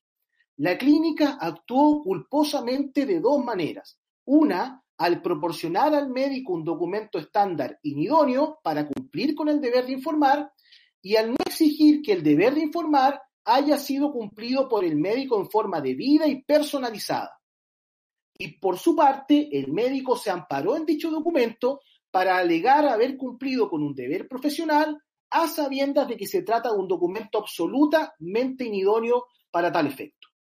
En los hechos, la información había sido proporcionada a través de un formato que no reflejaba la condición del destinatario de atención médica en cuestión, desatendiéndose, como indica el considerando cuarto de la misma sentencia, los riesgos personales probables a que se enfrentaba el paciente, ese paciente, y de la experticia del profesional que practicaría la intervención conforme a su experiencia anterior. Así las cosas, el énfasis lo ponemos en que la telemedicina no debe significar una, una rebaja en la claridad ni en la oportunidad de la información proporcionada al paciente. La segunda particularidad ya evocada hace alusión al deber de confidencialidad del contenido de la ficha clínica. Naturalmente, la imagen de la cuestión excede a la telemedicina y se engarza en el derecho de la sociedad en general de poder acceder a la identificación de personas contagiadas con COVID-19. A modo de ilustración, podemos recordar acá el recurso de protección que presentó el alcalde de Valparaíso con el objetivo que se requiriera al MinSal la individualización de los contagiados en la indicada comuna, invocando vulneraciones al derecho a la salud y al derecho a la vida. Sin ingresar en el fondo, el mencionado tribunal, por sentencia de 17 de abril, declaró inadmisible el recurso, por cuanto se estimó que los tribunales de justicia no son competentes para determinar políticas públicas relativas a la información oficial, por cuanto ello corresponde a una función privativa del Ejecutivo. A idéntica solución podemos llegar si nos ocupamos de revisar nuestra propia normativa. En rigor, los alcaldes no son considerados por el artículo 13 de la Ley sobre Derechos y Deberes entre las personas a quienes total o parcialmente puede serles comunicada la información contenida en la ficha clínica. Los alcaldes son terceros y como terceros que no están directamente relacionados con la atención de salud no pueden tener acceso a la información contenida en la respectiva ficha. En torno a esta temática se han pronunciado recientemente las profesoras Droguet y Walker, quienes mediante un análisis exploratorio que tiene por problemática la posible naturaleza de interés público de la información contenida en la ficha, arriban a una respuesta similar a la que ya mencionamos. La información contenida en la ficha, aunque no la ficha en sí misma, constituyen datos sensibles, que en su mérito deben ser resguardados dentro de la esfera de un derecho limitado y por lo tanto no absoluto a la información. Conclusión que nos permitimos suscribir. Con todo, es del caso considerar que con fecha 21 de abril fue ingresado el boletín 13.452-11 que, que persigue incorporar una nueva disposición transitoria segunda a la normativa en examen. El proyecto, en términos generales, busca que la información contenida en la ficha y que diga relación con el COVID-19 pueda ser entregada total o parcialmente a los alcaldes a fin de coordinar en conjunto con la autoridad sanitaria eh, medidas de carácter asistencial, estableciéndose además un marco de responsabilidad aplicable al alcalde en el caso de hacer mal uso de esa información, cederla ilícitamente, provocar en definitiva daños y perjuicios, ¿cierto?, por la pérdida de la misma ficha a los eh, titulares de esta. Nos parece que esta sería en definitiva la única manera en la que los alcaldes pudieran acceder a la información en referencia por toda la fundamentación que acabamos de mencionar. En segundo lugar, también en el espectro de la forma en cómo se debe brindar la prestación médica, algunos comentarios pueden ser pronunciados en cuanto al estándar de diligencia exigible a los prestadores de servicios de salud que se desempeñan en unidades de urgencia. El tema se identifica con la determinación que cabe al tribunal en torno a si el profesional que forma parte de la primera línea sanitaria se ha sujetado o no a las prescripciones de la Lex Artis. Los médicos, como cualquier otro profesional, deben respetar las reglas de su ciencia o arte y podremos afirmar que habrá culpa y el, profesional podrá encontrarse en situación de indemnizar, en la medida en que dicha culpa sea causa del daño, cada vez que dicho imperativo no sea respetado. Lo relevante a su turno consiste en determinar la lex artis cuya observancia es esperable en un caso concreto. Aquello por cuanto, tal como señala una sentencia de la Corte Suprema de junio del año 2011, la valoración en abstracto de la culpabilidad se encamina a una variable con ribetes concretos, con la cual se la conjuga para obtener una decisión más justa. Recordemos que la lex artis no implica una regla fija, preestablecida, prevista por la ley, es más bien un patrón de conducta que los sentenciadores determinan caso a caso y que en su valoración no se pueden desatender cuestiones de índole concreta, circunstancial, fáctica, que vinculan al paciente con el prestador del servicio sanitario, el cual, digámoslo también, en la mayoría de los casos, de la única certeza que dispone es de la que brinda un diagnóstico hipotético y el apego a un protocolo. Estamos aquí en lo que AEDO define o califica como comportamientos culpables a la luz de infracción de usos normativos, que en palabras del citado autor resultan de carácter tan genérico como inexistente que el juez debe determinar, en definitiva, a la luz de un estándar que configura el mismo respecto del comportamiento exigido. La cuestión invita a distinguir entonces entre lo ideal y lo posible. Y en este sentido, Calvo y Godoy, en una interesante memoria, mencionan que no solamente se aprecia la situación real de un error médico conforme a las reglas de la Lex Artis, sino que se toman en cuenta especialmente las circunstancias de hechos concurrentes como limitaciones de instrumental, medicamentos, estado de cansancio del médico para afrontar la emergencia, falta de personal auxiliar, carencia de medios adecuados, etc.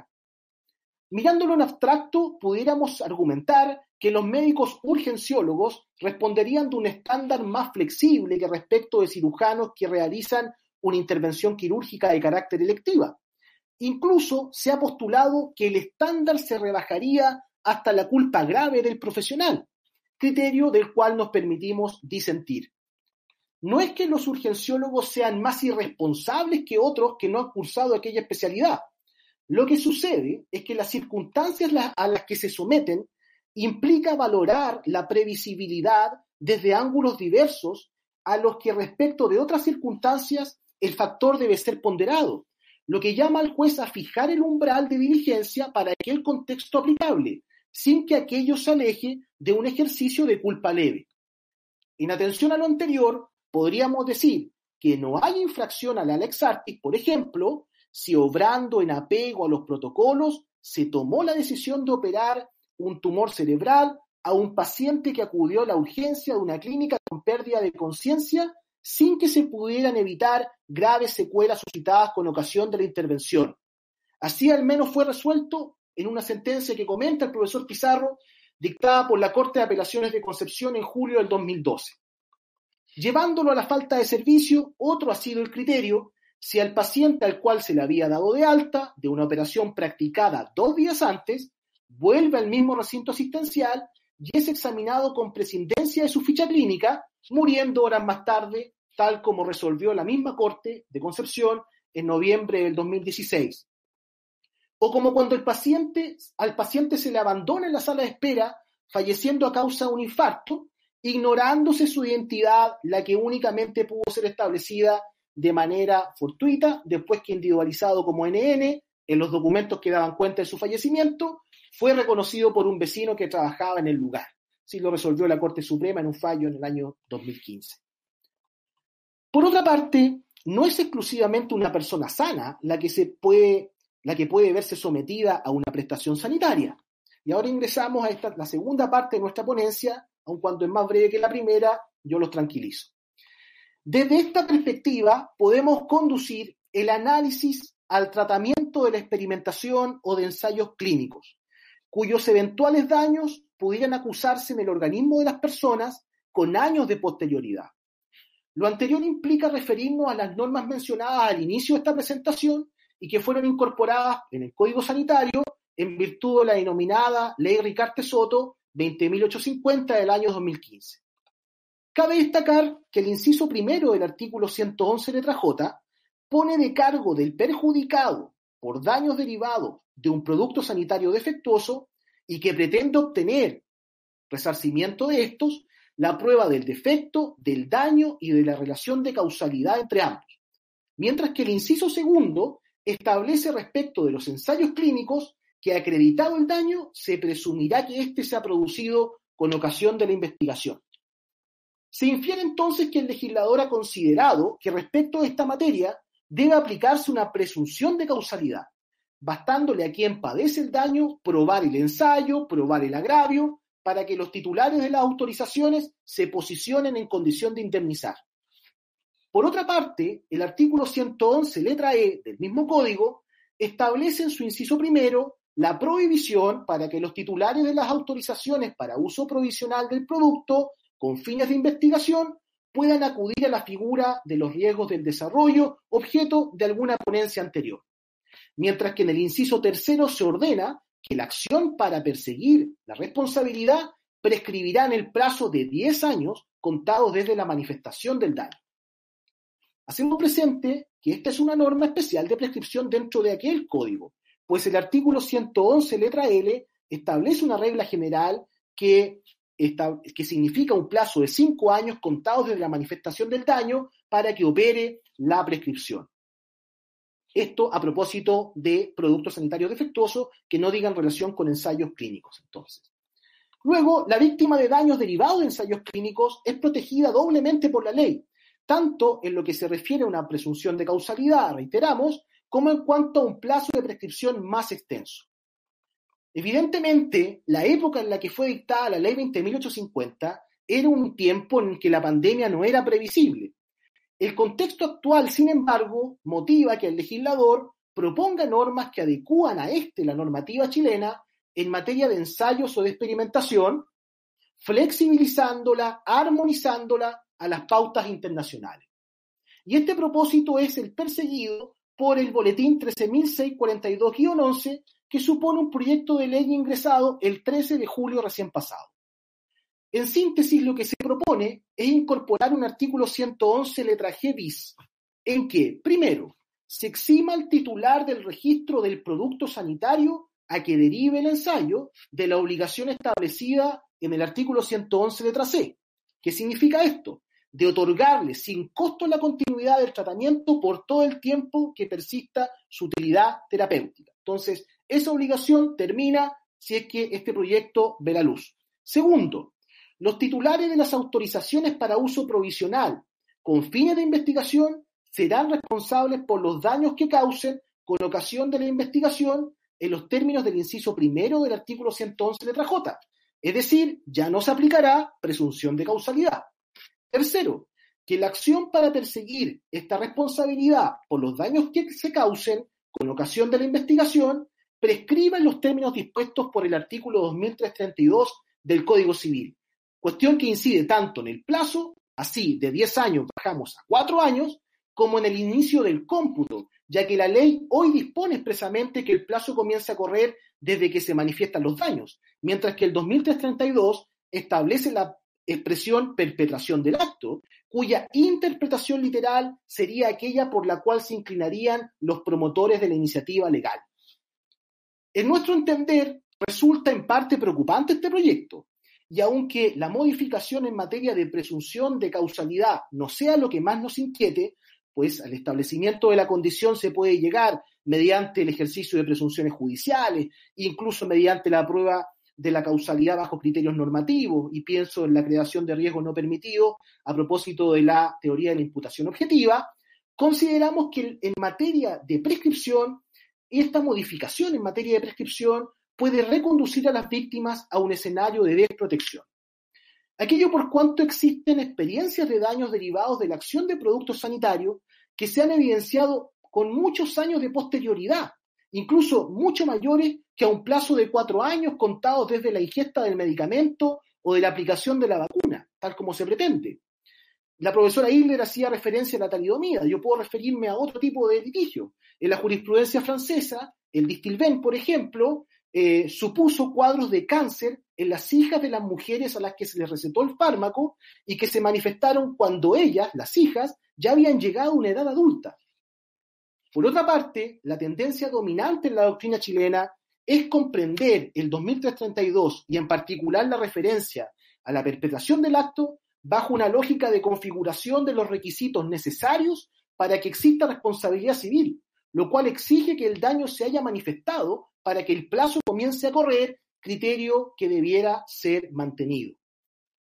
A modo de palabras finales, la ciencia médica es una disciplina sujeta a cambios, los cuales se identifican en los contextos de urgencia como los que vivimos en la actualidad.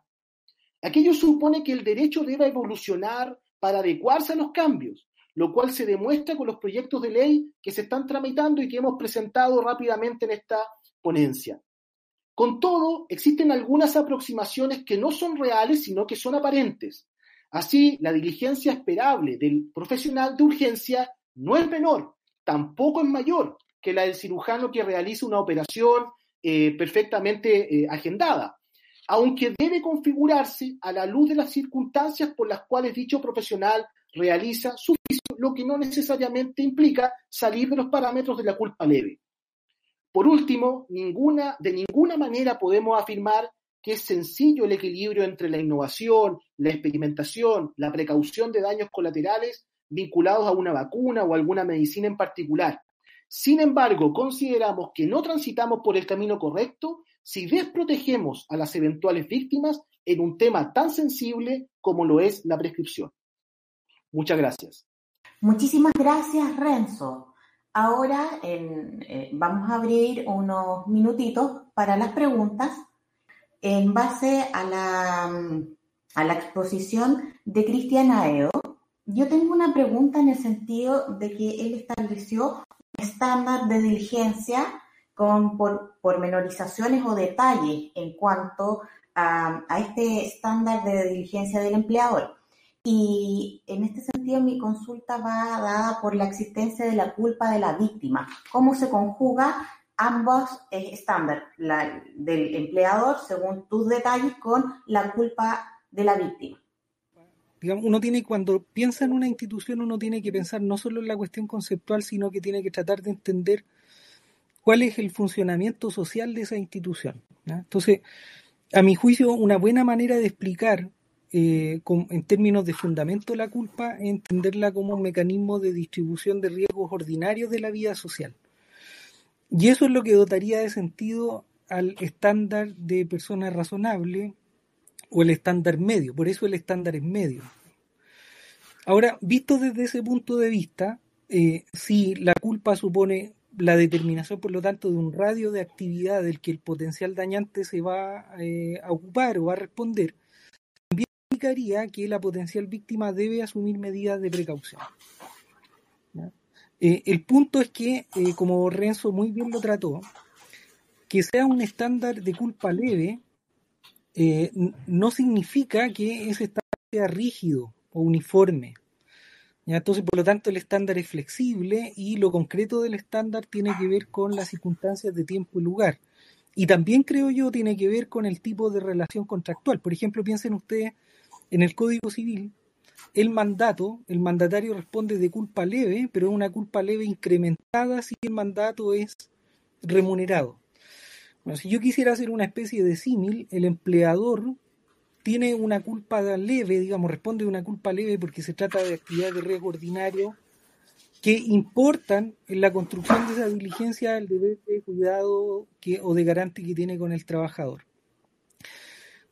Eh, eso significa también que el trabajador debe asumir medidas de precaución. ¿no? por supuesto, como una actividad en que ambos son extraños, pero sí me parece que la actividad laboral admite un ámbito de control por parte del trabajador. Justamente en este fallo que yo comentaba de la sentencia de unificación, eh, estaban manejando unos compuestos químicos y el empleador advirtió a los trabajadores que eh, había una fuga del compuesto químico. Es decir, la cuestión relevante aquí para determinar la culpa de la víctima, a mi juicio, tiene que ver con el conocimiento del riesgo concreto de la actividad que yo estoy desarrollando el, empleador se preocupó de desalojar a los trabajadores de la exposición al riesgo y el trabajador que resultó afectado no quiso salir. No obstante todo eso, la Corte entendió que había responsabilidad del empleador porque consideró que estábamos frente a una obligación de resultado. cuando yo digo, por regla general, esto no pasa siempre, por supuesto, que la culpa de un sistema de distribución de riesgo, el balance de riesgo supone que la víctima en algún sentido en alguna medida de la actividad debe adoptar medidas de precaución. Siempre no. Hay casos en que la víctima no debe adoptar medidas de precaución y aún así la actividad sigue siendo de culpa, porque no estamos frente a una actividad de peligro intrínseco. Eso era lo que yo quería expresar. Pero me parece que sí, que el, trabajador debe adoptar medidas de precaución. Ya, muchísimas. Aquí va otra pregunta. Dice, ¿qué pasa con los trabajadores de la salud que enferman de COVID y requieren ir de urgencia a un centro de salud, pero debido a su estado no pueden concurrir a la mutual y concurren a su prestador?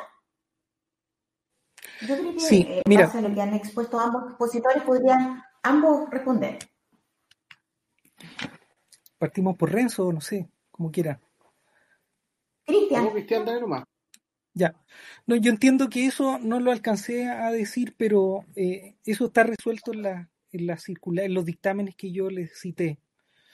Y, y, también está resuelto en dictámenes a propósito de determinación de enfermedad profesional en términos generales, es decir, qué pasa con el trabajador, como bien decías tú en la pregunta, que no alcanza a ir a la mutual y tiene que ir por alguna razón a algún centro asistencial de urgencia. Eh, de todas maneras puede a posteriori calificarse la enfermedad porque para que sea calificada como profesional tiene que haber un procedimiento que parte con una denuncia al comité paritario y el procedimiento supone cuando no es típica la enfermedad la eh, determinación de exámenes por el organismo administrador. Entonces, me parece a mí que no obstante, y esto está resuelto, insisto, en varios dictámenes de la suceso, eh, en, el caso que se acuda a un centro de urgencia, eh, y, sobre todo cuando un trabajador sanitario, porque ahí desde muy temprano y al 5 de marzo, inmediatamente vinculó a la actividad, porque esta es la cuestión clave de acuerdo a la definición de enfermedad profesional. La enfermedad es profesional cuando está asociada al riesgo propio del trabajo, y el ejemplo paradigmático de eso son los trabajadores de centros sanitarios. Entonces la cuestión, diríamos, está doblemente resuelta. Está resuelta por la vía de enfermedad típica, está resuelta por eh, dictámenes generales de la suceso y está resuelta por este dictamen especial que yo les cité, que es bien temprano, es de 5 de marzo.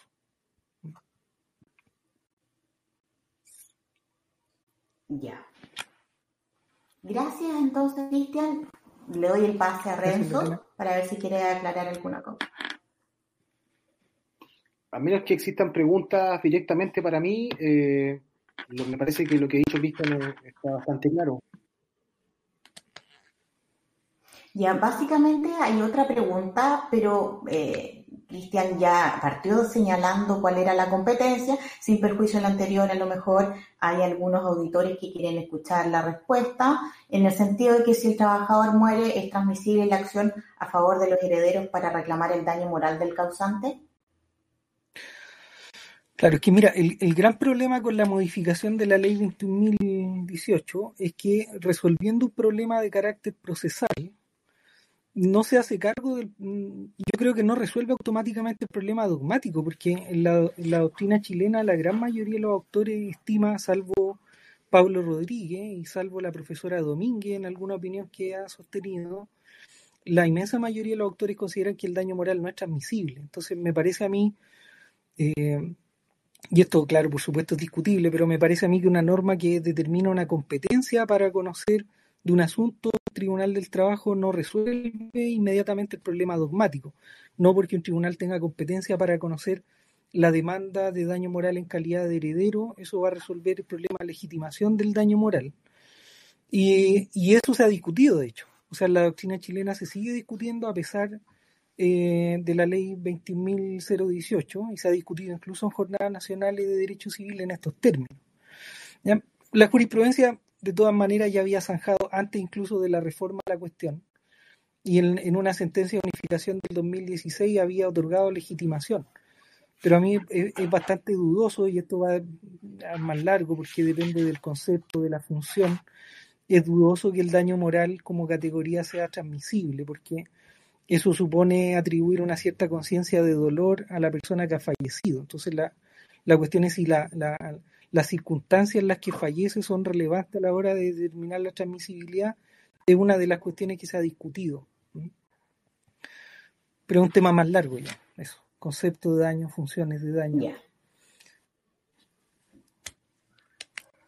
Ya. yo tengo una pregunta para Renzo, en el sentido de, a ver si eh, concuerdo contigo o la lógica que tenemos nosotros en orden a que estos riesgos eh, que se corren a través de las nuevas prestaciones médicas y, sobre todo, como también se refería eh, Erika, en cuanto, por ejemplo, a la vacuna, eh, está claro que hay una pugna y hay una decisión político-jurídica en cuanto a establecer cuál sería la, la, diligencia o el estándar. Y concuerdo contigo en que, como estoy del lado de los consumidores o, que yo me voy a poner la vacuna, efectivamente pienso que debe ser, eh, no, debe dejar eh, desprotegidos y sobre todo eh, en materia de prescripción. Entonces, ese tema lo pudieras desarrollar un poquito más, Renzo, porque de verdad que fue muy interesante. Sí, por supuesto, encantado.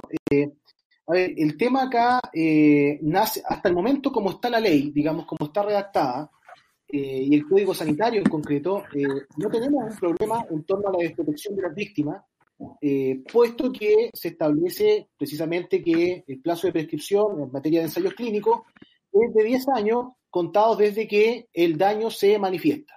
¿ya? Es la misma regla, además, que se establece en otro pasaje, el mismo código, aplicable respecto de productos sanitarios defectuosos, en donde el plazo es considerablemente menor, es de 5 años, pero bueno, el ensayo clínico exige cierta particularidad y el legislador se hace cargo de esa particularidad. Ahora, eh, el tema viene, que viene un poco a preocupar, a, inquietar desde el punto de vista de, del análisis quizás de la, del proyecto de reforma, es precisamente alterar cierto el plazo de prescripción, que es lo que eh, se ha manifestado en la pregunta. ¿Ya? Y el plazo de prescripción invita derechamente, reenvía derechamente al 2332 del Código Civil, eh, cuestión que si bien textualmente hace referencia a la expresión perpetración del acto, eh, ya también la doctrina, eh, importantes autores, don Ramón Domínguez a la cabeza, han sostenido que este concepto de perpetración del acto se debe identificar con el concepto de hecho dañoso, en definitiva, que es aquel que configura todos los requisitos de la responsabilidad civil. Y por lo tanto el daño ya se debe, se debe manifestar para que recién ahí se configuren estos requisitos. Por lo tanto, me parece que se desprotege a, más allá de estar a favor del consumidor o, a favor de las víctimas. Es una cuestión netamente de, apego a las reglas generales, digamos, ¿ah? y que aun cuando considero que la, vacuna, la pandemia, el contexto de la pandemia exige adoptar medidas especiales, considero que las, las víctimas no pueden, eh, las eventuales víctimas, no pudieran eh, eh, asumir el riesgo desde la perspectiva de la prescripción. Me parece que es un tema muy sensible y que no debemos desproteger a, las víctimas en ese, en ese, en ese plano. ¿Ah? Es lo que podría Muchísimas gracias. Vamos a avanzar con la última de las exposiciones que se denomina Lo irresistible en tiempos de pandemia y en este sentido va a ser expuesto por el profesor Álvaro Vidal, quien es profesor de Derecho Civil y subdirector del Centro de Estudios de Derecho Privado Latinoamericano de la Pontificia Universidad Católica de Valparaíso y es doctor en Derecho de la Universidad Autónoma de Madrid. Bien, buenas tardes a todas y a todos. Gracias por la invitación eh, eh, a la Fundación Fuello y a ti, Lorena, también. Eh, es un gusto, bueno, estar a la distancia, pero igual cerca de eh, de, tu, de tu región y volviendo a hacer cosas juntos. Bien, eh, a mí eh, se me invitó para que hablara de, la, de lo irresistible en la pandemia. bueno, creo que de manera previa tenemos que destacar dos aspectos a propósito de lo irresistible porque cuando estamos hablando de lo, irresistible, como resulta bastante lógico, estamos aludiendo a un requisito eh, que forma parte del supuesto de hecho del caso fortuito. Y este caso fortuito o el supuesto de hecho, que es el primer aspecto que quiero de manera preliminar eh, destacar, el supuesto de hecho del caso fortuito eh, bueno, está conformado por eh, que se trate de un hecho externo al deudor, imprevisible e irresistible, imprevisible al tiempo del contrato e irresistible en sí y en sus consecuencias. De modo que cuando hablamos de eh, el caso fortuito estamos aludiendo a un impedimento, a un hecho que impide el cumplimiento y que en razón de tratarse de un hecho ajeno, de un hecho imprevisible e irresistible, eh, libera, por un lado, al deudor de cumplir, es decir, el acreedor no tiene derecho a exigir el cumplimiento. Si el caso fortuito es temporal, suspende el cumplimiento o el deber de cumplir por parte del deudor y eh, además este caso fortuito eh, viene o produce el efecto de exonerar al deudor de responsabilidad. Por lo tanto, los dos aspectos que quiero eh, destacar preliminarmente son, primero, los requisitos que, debe, que deben concurrir para afirmar la existencia de un caso fortuito y en segundo lugar, cuáles son los efectos del caso fortuito. Y estos, bueno, ya lo he dicho, por un lado liberan al deudor de su obligación debido al caso fortuito y por otro le exoneran de la obligación de indemnizar los daños. El deudor no es responsable del caso fortuito como lo dispone el artículo 1547, inciso segundo del Código Civil. Ahora, eh, en cuanto a los efectos del caso fortuito, habrá que añadir que el caso fortuito eh, origina un incumplimiento contractual, un incumplimiento no imputable al deudor, y como tal, eh, cuando hablamos de los efectos del caso fortuito, también tenemos que preguntarnos acerca de los efectos que produce el incumplimiento que provoca el caso fortuito. Y estos efectos son los propios del incumplimiento con excepción de, obviamente, de la pretensión de cumplimiento forzado y de la indemnización de daños. Dicho esto, eh, ahora me voy a detener en la irresistibilidad o en lo irresistible. La pregunta es por qué interesa hablar de lo irresistible en tiempos o en la pandemia. Eh, la verdad es que el requisito de la irresistibilidad eh, refiere tanto al hecho en sí mismo como a sus consecuencias. En el caso o en el contexto que estamos viviendo, desde luego, eh, no podrá discutirse que eh, la pandemia, los actos de autoridad, en, este, en el contexto de la pandemia, al requisito que hemos de prestar atención del caso fortuito es a la irresistibilidad, pero particularmente a las consecuencias de la irresistibilidad. ¿Por qué digo esto? Porque no hay duda que eh, los actos de autoridad, por ejemplo, en materia sanitaria, eh, son eh, actos de autoridad que constituyen caso fortuito por ser externos, ajenos al deudor, porque estos son imprevisibles o fueron, se trata de hechos imprevisibles al tiempo de contratar y en sí irresistibles. El deudor no tiene cómo resistir. Sin embargo, lo que queda pendiente es si al deudor le es exigible, a pesar de este acto de autoridad, cumplir. O en otros términos, si al deudor le es exigible resistir las consecuencias del caso fortuito. Eh, aquí eh, aparece el rol de la resistibilidad y, la justificación de por qué tengamos que hablar de la resistibilidad o de lo irresistible.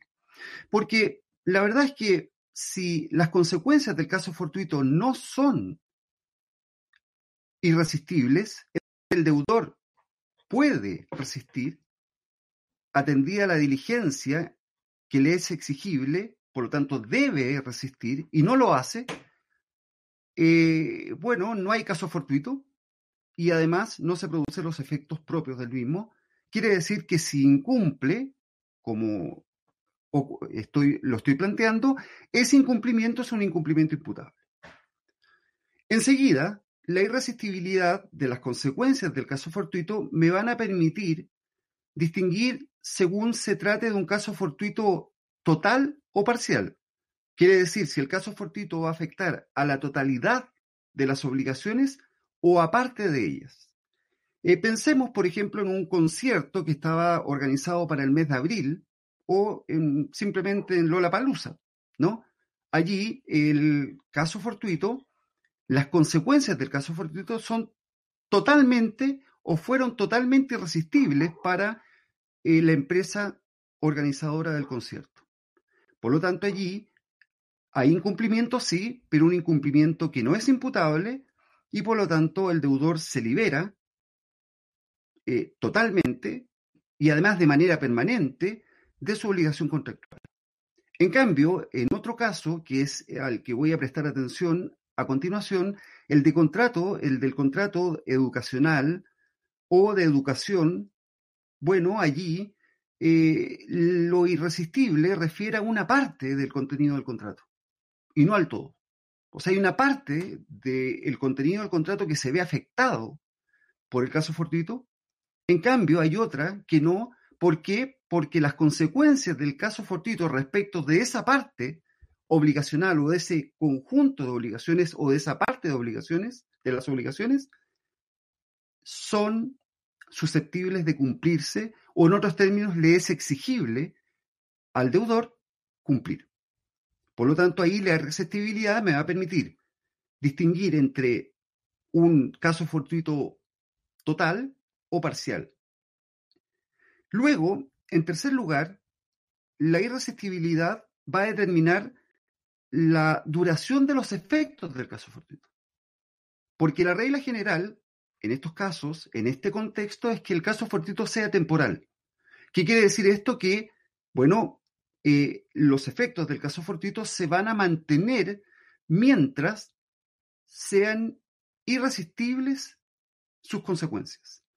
Si son resistibles o pasan a ser resistibles porque cambiaron las circunstancias, pues bien, el deudor debe cumplir y si no lo hace, desde ese momento ya es obligado a una indemnización de daños porque ya no estamos en el plano de, la, de un incumplimiento inimputable, sino que el incumplimiento pasa a ser imputable.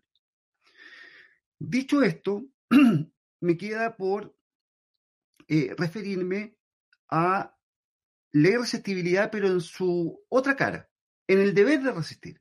Porque desde luego, no cabe duda, o por lo menos espero que quede claro, o haya quedado claro, que al tratar la irresistibilidad de las consecuencias del caso fortuito, lo que estoy afirmando es que el deudor, a pesar del caso fortuito, debe cumplir.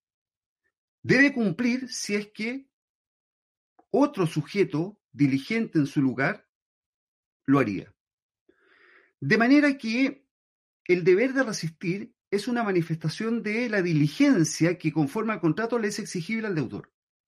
El punto es que este deber de resistir eh, le puede imponer al deudor, en ciertos casos, como es el caso del contrato de educación, un deber de cumplir, pero a través de un sustituto, de cumplir por medios equivalentes, medios equivalentes que el acreedor deberá aceptar en la medida que estos medios permitan la realización completa del objeto del contrato o en otros términos, permitan que el acreedor igualmente satisfaga su interés. Se habla de un sustituto comercialmente razonable. Nosotros simplemente vamos a hablar de un cumplimiento en condiciones equivalentes a las pactadas.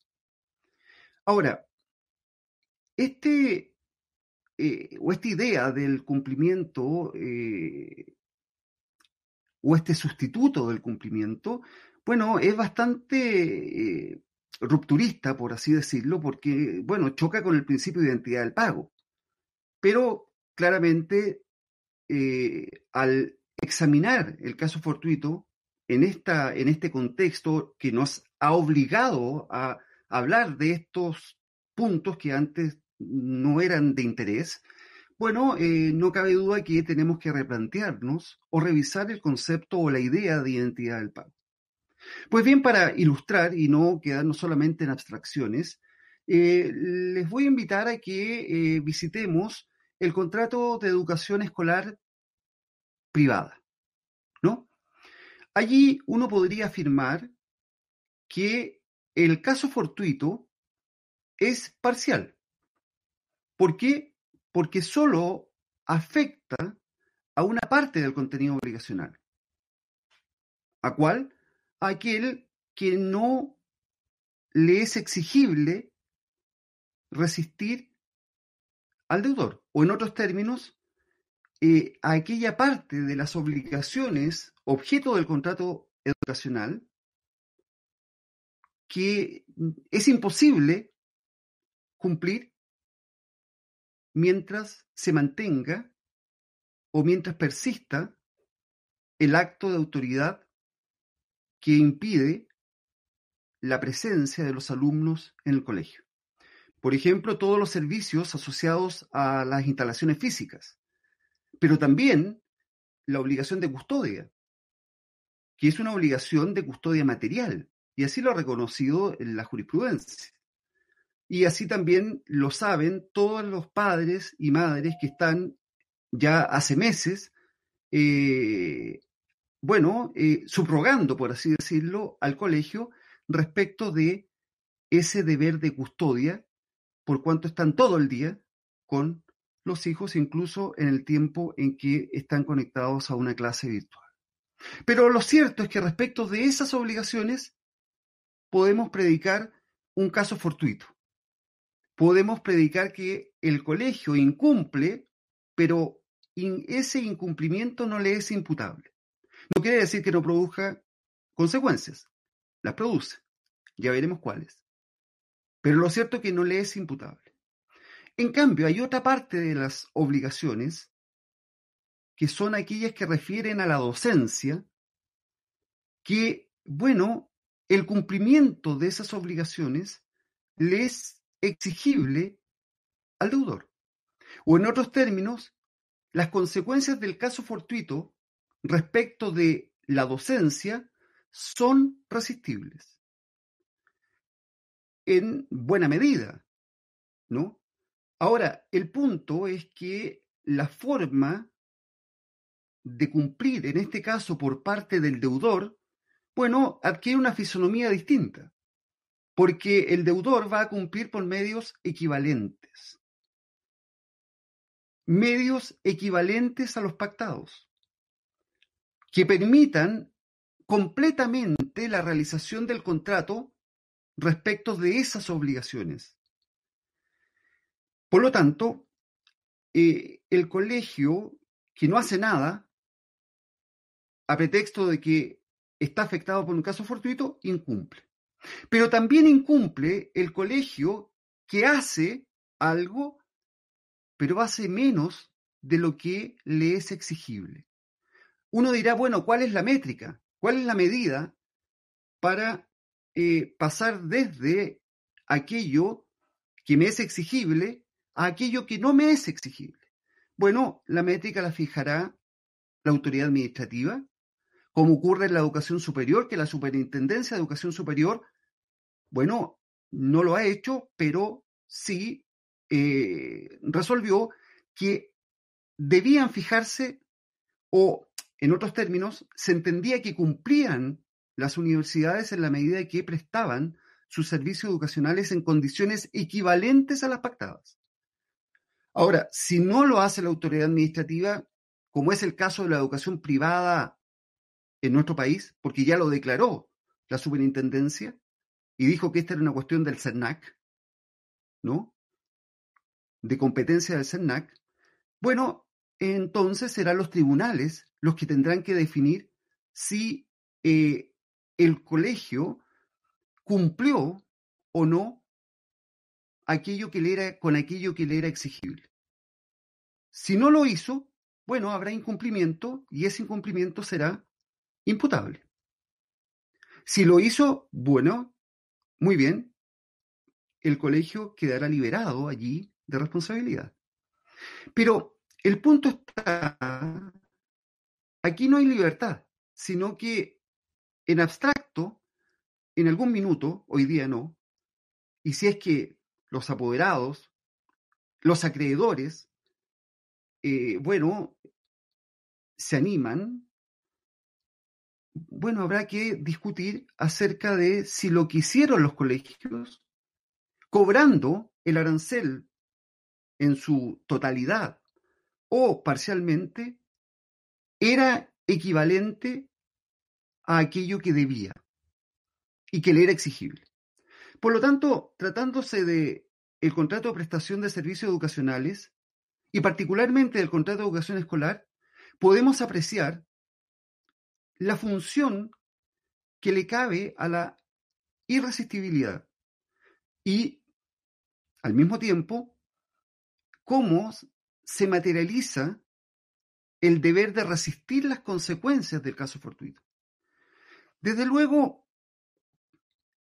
sea que el caso fortuito exista y justifique parte del, del incumplimiento por parte del colegio, sea que el incumplimiento sea imputable porque el colegio no hizo o no está haciendo lo que haría un colegio diligente en su lugar, incluidos los medios económicos, que invertiría también un colegio razonable, diligente, hay incumplimiento. La diferencia está en que, tratándose de la parte del contenido del contrato afectada por el caso fortuito, no habrá lugar a una indemnización de daños. Tampoco le podré exigir al colegio que cumpla. Pero tratándose de aquella parte de las obligaciones que el colegio incumple, siendo que le era exigible cumplir, a pesar del caso fortuito, allí habrá o hay incumplimiento contractual imputable y procederá incluso a la indemnización de daños. Ahora, lo cierto es que el remedio contractual, porque estamos hablando de incumplimiento, y lo que nos interesa es ¿Qué solución podemos eh, dar respecto de, o, bien qué solución ofrece el derecho de contratos respecto de aquella parte de las obligaciones que no se están cumpliendo y no se están cumpliendo por un caso fortuito que es irresistible, bueno, yo diría que el remedio que procede en estos casos es el de la rebaja del arancel. Pero no es una excepción de contrato no cumplido. Yo simplemente me libero de pagar parcialmente el arancel o el precio por los servicios. ¿Por qué? Porque me están dando menos.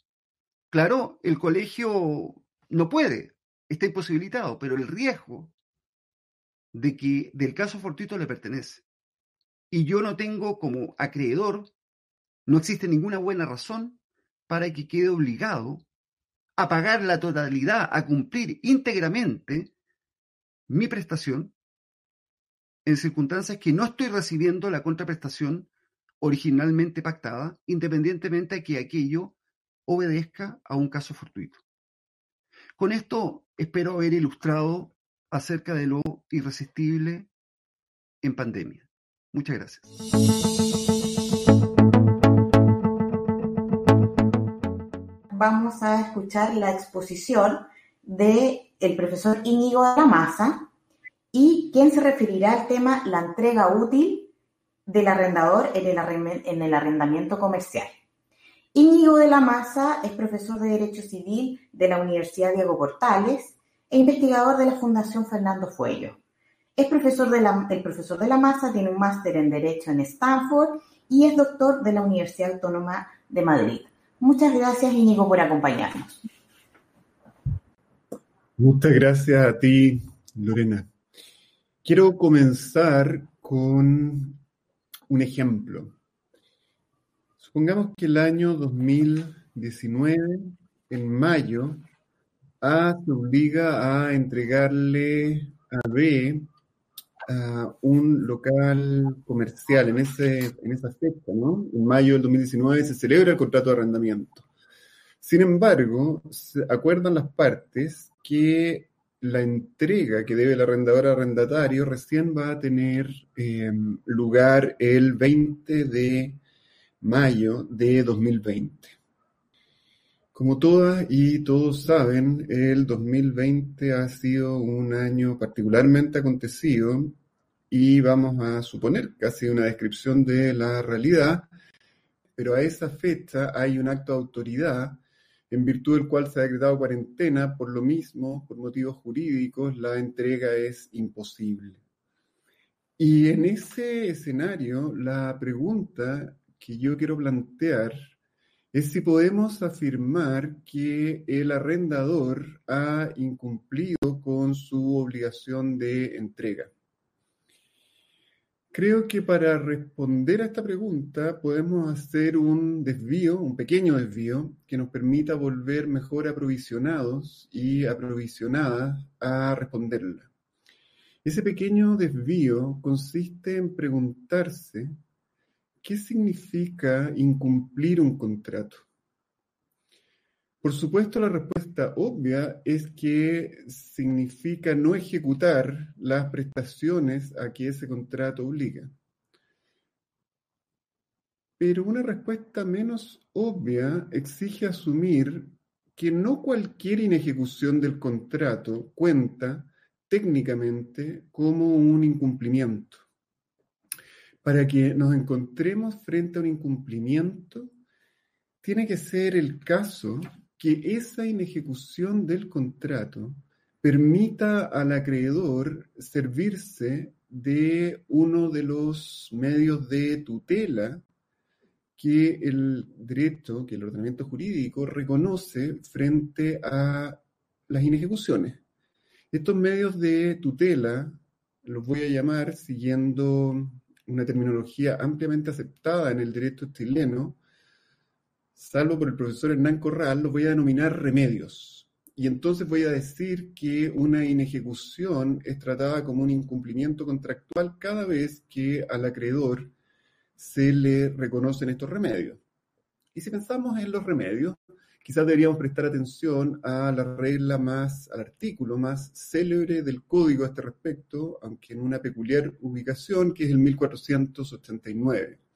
Y entonces decimos que estos remedios, los más evidentes, eh, no solo en el 1489, sino también en el 1553 y en el 1555, son la ejecución específica, la resolución y la indemnización de perjuicio. Y todavía a ellos podemos sumar otros que están a propósito de uh, contratos especiales. Y entonces eh, tenemos la rebaja del precio, la adecuación del precio. Y en fin, podemos todavía añadir lo que en el derecho comparado se denomina suspensión y nosotros con porfía todavía denominamos excepción de contrato no cumplido. Esos serían los remedios y la respuesta a nuestra pregunta, a la hora a la cual podemos volver, es que habrá incumplimiento del arrendador si es que el ordenamiento jurídico le reconoce frente a esta inejecución un remedio al arrendatario. Fíjense que para considerar esto último, hacemos bien si pensamos que esta no entrega que he venido pensando del arrendatario se puede manifestar en la tipología de los incumplimientos del 1556 de dos formas que son diversas. La primera es que, desde luego, el arrendador no entregue en lo absoluto, un incumplimiento total. Y la segunda es que se demore en entregar más allá de lo que le permitía el contrato, ¿no? que haya un cumplimiento en algún momento, pero que sea perfectamente intempestivo. Considerada esa cuestión, veamos cómo trata el título 26 del libro cuarto, o sea, el que disciplina el arrendamiento, la cuestión que nos viene ocupando, ¿no? Y entonces tenemos que desplazar nuestra atención hacia los artículos 1925 y 1926. Y esto va a ser un poco fastidioso, pero a la vez imprescindible, que les lea esos artículos y déjenme hacerlo de la manera menos gravosa posible. El 1925 dispone que si el arrendador, por hecho o culpa suya o de sus agentes o dependientes, se ha puesto en la imposibilidad de entregar la cosa, el arrendatario tendrá derecho para desistir del contrato con indemnización de perjuicios. Habrá lugar a esa indemnización aun cuando el arrendador haya creído erróneamente y de buena fe que podía arrendar la cosa, salvo que la imposibilidad haya sido conocida al arrendatario o provenga de fuerza mayor o de caso fortuito. Y el 1926 dispone prácticamente lo mismo, pero esta vez ya no se trata de que el arrendador no, no entregue la cosa en definitiva, sino simplemente que se demore en esa entrega. Cuando consideramos, cuando pensamos en esos artículos con cuidado, nos damos cuenta que se refieren a un incumplimiento, a una inejecución de una de las obligaciones del arrendador, que es la entrega. A continuación, advertimos que frente a esa inejecución, el código reconoce al arrendatario ciertos remedios. Y descubrimos finalmente que esos remedios varían según si hay o no un caso fortuito. Y como es evidente, si eh, la imposibilidad de entregar el incumplimiento de la obligación de entrega obedece a un caso fortuito, no hay indemnización de perjuicios. Pero sí que ambos artículos reconocen al arrendatario la posibilidad de desistirse del contrato. Y desistir es una expresión que en el código puede adolecer de cierta ambigüedad y por lo tanto queremos saber si se está refiriendo o no a un remedio. Y fíjense que en esa tarea podemos considerar ahora el artículo 1826 del Código Civil en su inciso segundo. Y permítanme, y este es el último artículo que leo, eh, leérselo. Si el vendedor por hecho culpa suya retardado la entrega, podrá el comprador a su arbitrio perseverar en el contrato o desistir de él. Y ahí volvemos a encontrar la expresión que nos interesaba. Adviertan ustedes que desde Alessandri sabemos que el artículo 1826 y el artículo 1873 son manifestaciones específicas a propósito de la compraventa del artículo 1489. Es como si fueran reglas espejo del 1489. Y esto que acabo de señalar, que no ofrece demasiada duda, entonces nos permite entender que por la expresión desistir, que emplean los artículos 1925 y 1926, no debemos entender nada distinto a la que reconoce el ordenamiento jurídico, ambos artículos, al arrendatario de resolver el contrato cuando el arrendador incumple con su obligación de entrega las dos maneras que les he.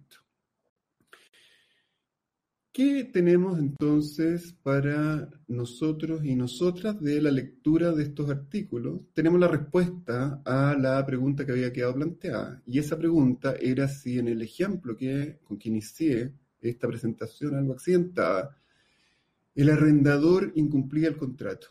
Y lo que ahora sabemos, sin lugar a dudas, es que bajo las reglas del código, el arrendador incumple el contrato.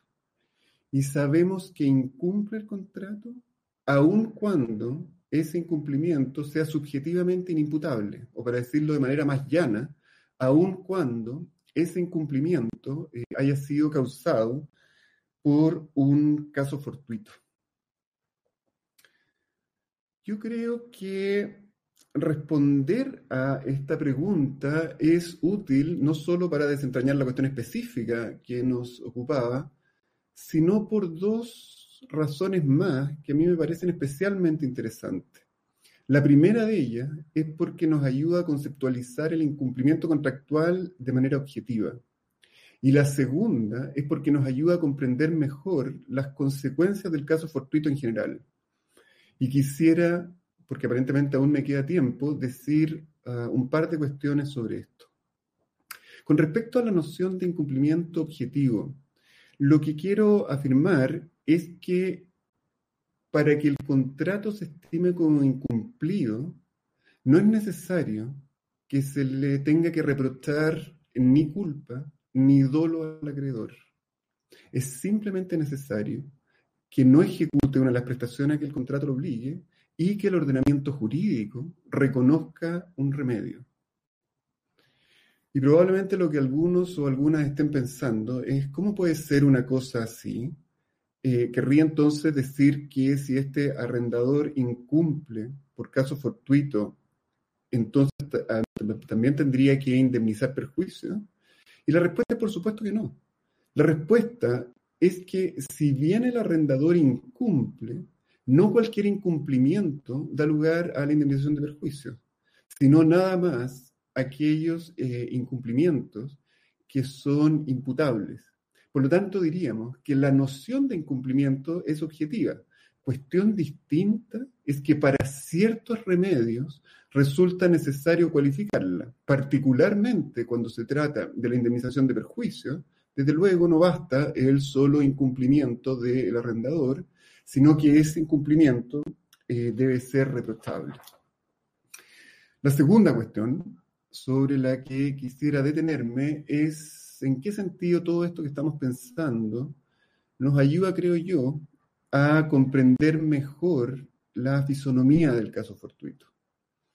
Y para pensar esto, tenemos que tener presente que en Chile existen dos valiosos, debería decir tres, pero lo que pasa es que el tercero, en parte soy yo autor, así que voy a decir nada más dos valiosos libros sobre caso fortuito.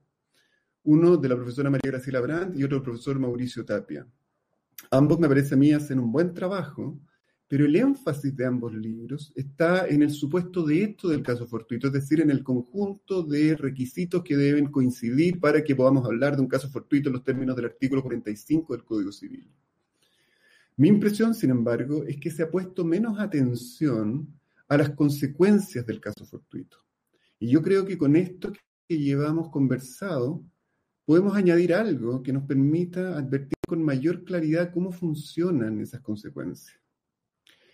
Para pensar esta cuestión, siempre teniendo presente lo que aprendimos con los artículos 1925 y 1926, probablemente la distinción más útil que podamos hacer recuerdan ustedes, para considerar las consecuencias del caso fortuito, sea aquellas consecuencias respecto de la obligación afectada por el caso fortuito y aquellas consecuencias respecto de las demás obligaciones.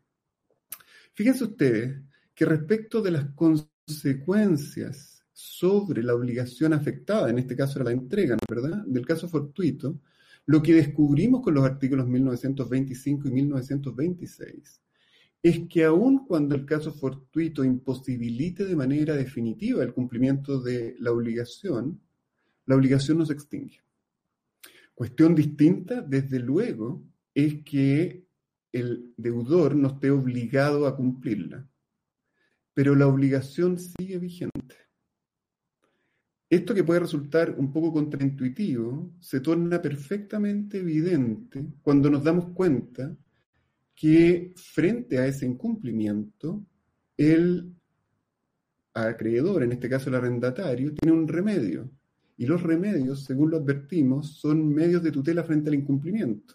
Por lo tanto, no puede ser el caso que la obligación afectada definitivamente por el caso fortuito se haya extinguido, porque en este caso no tendría ningún sentido hablar de los remedios del arrendatario que, según hemos visto, disponen los artículos 1925 y 1926. La idea frecuente en nuestra doctrina de que cuando es un caso definitivo, cuando es un caso fortuito con efectos definitivos, la obligación se extingue, proviene, en mi opinión al menos, de una errada lectura del artículo 1670, en donde efectivamente el caso fortuito extingue la obligación. Pero habrá que advertir que el 1670 parece más bien una norma excepcional, ¿no es verdad? Es decir, una norma que solo se aplicaría, según lo dispone su mismo tenor, a las obligaciones de dar eh, una especie o cuerpo cierto. Por lo mismo, habrá que entender que en las demás obligaciones, la obligación afectada subsiste, pero por supuesto no es exigible, al menos mientras se mantengan los efectos del caso fortuito. ¿Qué pasa ahora con las otras obligaciones, particularmente con las obligaciones correlativas, ¿no es verdad? En este caso, eh, que estábamos trabajando, las obligaciones del arrendatario. La respuesta, según los artículos 1925 y 1926, es que dichas obligaciones no se extinguen, aun cuando la obligación del arrendador se haya tornado definitivamente imposible, las otras obligaciones subsisten. ¿Qué sucede, sin embargo? Sucede que en definitiva eh, el arrendatario no va a cumplir. Y no va a cumplir porque tiene a su disposición, según vimos, remedios. Y esos remedios, en este caso, desde luego, no van a ser la indemnización de perjuicio por razones perfectamente obvias, ni va a ser el cumplimiento específico por razones igualmente obvias. Pero sí tendrá a su disposición eh, la posibilidad de resolver el contrato, si se trata de un incumplimiento grave, entonces si se satisfacen los requisitos de la resolución, o por supuesto de suspender, o sea, lo que nosotros denominaríamos y nosotras una excepción de contrato eh, no cumplido. De manera que cuando veamos el caso fortuito del prisma de los artículos 1925 y 1926, nos damos cuenta que sus consecuencias se proyectan respecto de la obligación afectada y las demás obligaciones. Respecto de la afectada, no la extingue, pero determina que no sea exigible su cumplimiento. Respecto de las otras obligaciones, tampoco las extingue, pero da un conjunto de remedios al acreedor que le permite eh, liberarse o al menos suspender el cumplimiento de esas obligaciones. Creo yo que esas dos cuestiones son importantes y sobre ellas les quería hablar. Resta, sin embargo, porque nadie me ha avisado nada aún, algún par de minutos. Y quisiera ocupar ese par de minutos para referirme, aunque sea brevemente, a la discusión, a la principal discusión que ha suscitado el caso fortuito respecto a los arrendamientos comerciales actualmente, sobre el cual se, ha cruzado, se han cruzado las opiniones de un número importante de profesores y profesoras de civil. El ejemplo con que trabajé es uno en donde el, la obligación que se incumple por caso fortuito es la entrega. Pero imagínense ahora un ejemplo que creo yo será mucho más frecuente, que es que el contrato se está ejecutando. Y lo que sucede es que el arrendatario ya no puede seguir empleando la cosa para el uso protegido del contrato, precisamente porque eh, un acto de autoridad iba en cuarentena, ¿no? Se, se decretó cuarentena. Nuestra pregunta es, ¿qué sucede en ese caso? ¿Podría el arrendatario alegar que el arrendador ha incumplido con su obligación? El código no lo resuelve, ¿no es verdad? No hay una regla que lo explicite. Pero lo que yo quisiera terminar diciendo, para no excederme en mi tiempo, ya veremos si en esto hay preguntas, es que la situación que examinamos, es decir, el incumplimiento de la obligación de entrega, nos indica la forma en que debemos proceder. Porque lo que sería particularmente curioso es que el régimen del incumplimiento de la obligación de entrega por caso fortuito fuera totalmente diferente al régimen del incumplimiento de la obligación de mantener, del arrendador, de mantener la cosa para su uso. Todo indica que ese régimen debe ser exactamente el mismo. Y cuando el arrendador nos diga que él no ha incumplido porque que no se puede ocupar la cosa depende de un acto de autoridad frente al cual él no tiene ninguna responsabilidad, nuestra respuesta será que precisamente por eso no procede ninguna obligación de indemnizar, ni se le puede forzar a que cumpla con la obligación. Pero tal y como sucedía en los artículos 1925 y 1926, debemos estimar que un caso fortuito ha causado su incumplimiento y que frente a ese incumplimiento, el arrendatario tendrá disponibles los remedios pertinentes según corresponde, es decir, la resolución, la suspensión o la adecuación del precio. Y con eso entonces yo concluyo con mi exposición. Muchísimas ah, gracias Íñigo por esta exposición y a continuación abrimos una ronda de preguntas y en este sentido, la primera de ellas es para el profesor Vidal y que dice relación con el caso de los contratos de educación. Considerando que el remedio contractual sería la rebaja del arancel, eh, consulta, dice, ¿estaríamos ante la teoría de la imprevisión? A ver, eh, yo creo que se escucha, ¿cierto? Eh, gracias por la pregunta. Sí, se escucha. yo diría que em, quien podría alegar imprevisión sería el colegio, ¿no? Eso habría que, o sea, sería la, primera observación. Eh, porque tratándose del, del, acreedor, del, apoderado, eh, bueno, él eh, tiene derecho, tal como lo explicó Íñigo, a la reducción del precio y ese es un remedio contractual frente a una prestación disminuida o que no corresponde a la originalmente pactada. De manera que eh, desde el eh, acreedor no hay un problema de caso fortuito, eh, de un incumplimiento que le afecta, pero que no es imputable al colegio, en parte. Y por lo que toca al colegio, yo diría que si el colegio teóricamente podría invocar la imprevisión, en la medida que eh, justifique una excesiva onerosidad sobrevenida eh, con ocasión de este cumplimiento por medios equivalentes, pero bueno, cuesta pensar primero, los tribunales ordinarios no han acogido hasta ahora eh, la imprevisión en Chile, hacen prevalecer el artículo 1545, excepcionalmente encontramos alguna sentencia o algunas sentencias, y por otro lado, eh, no hemos de olvidar que eh, el caso Fortito le impone eh, el deber de resistir, de superar las consecuencias del mismo, y desde luego ello supone aceptar que estamos imponiéndole a todo deudor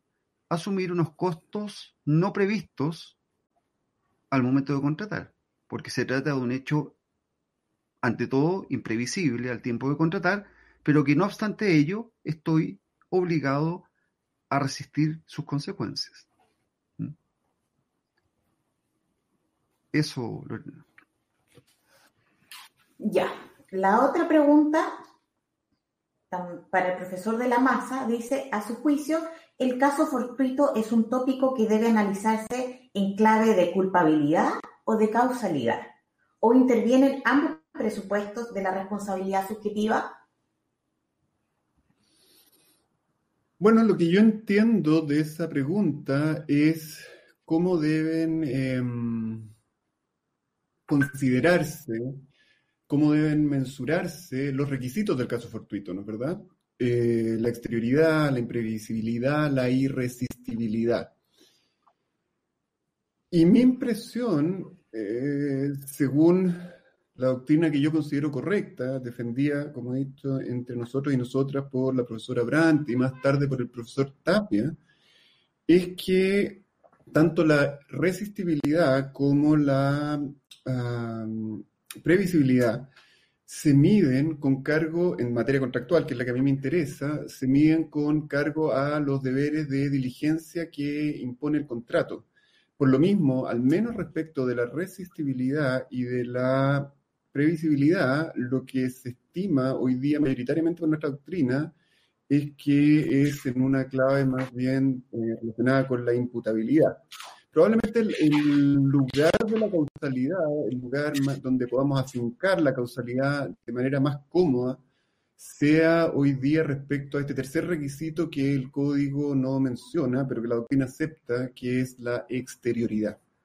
Esa es mi respuesta.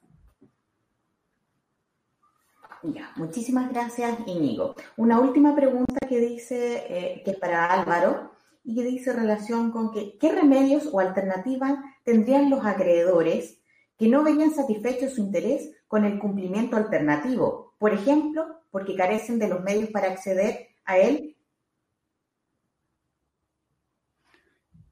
Bueno, eh, la verdad que ahí estamos eh, mezclando ciertas las cosas porque en definitiva, el remedio, habría que distinguir, y ya lo, hice, eh, respecto a aquella parte de las obligaciones que, em, que le son exigibles al establecimiento educacional y que, bueno, respecto de ellas, si no cumple el colegio, tendrá el, el acreedor, los acreedores tendrán derecho eh, no solo a la rebaja del precio por aquella parte que es imposible de, de resistir para el colegio, sino que también una indemnización de daños, ¿no? Incluido, por cierto, en materia contractual ya no hay duda, y si lo llevamos por eh, en materia de, consumo, incluido el daño moral, incluso colectivo.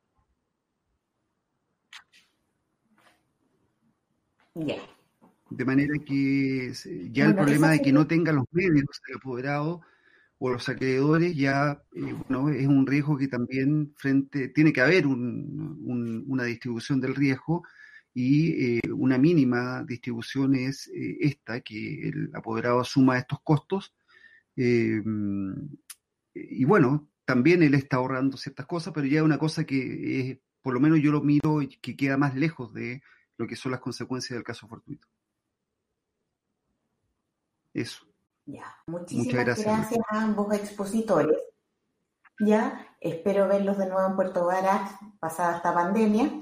Y en este sentido, solo resta indicar que en nombre de la Asociación de Magistradas y Magistrados Regional Los Lagos, la Fundación Fuello, la Universidad Diego Portales e Idealex, agradecemos enormemente la participación de los expositores expositoras de este seminario virtual, puesto que sin lugar a dudas, cada uno de ellos o cada uno de los temas expuestos en estos tiempos de pandemia claramente a dar respuesta a interrogantes de gran aplicación práctica.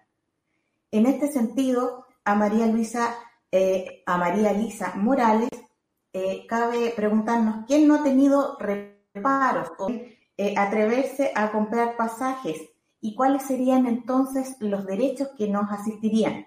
Ella viene precisamente a responder este interrogante y a señalarnos la normativa y los mecanismos a través de los cuales hacer valer estos derechos.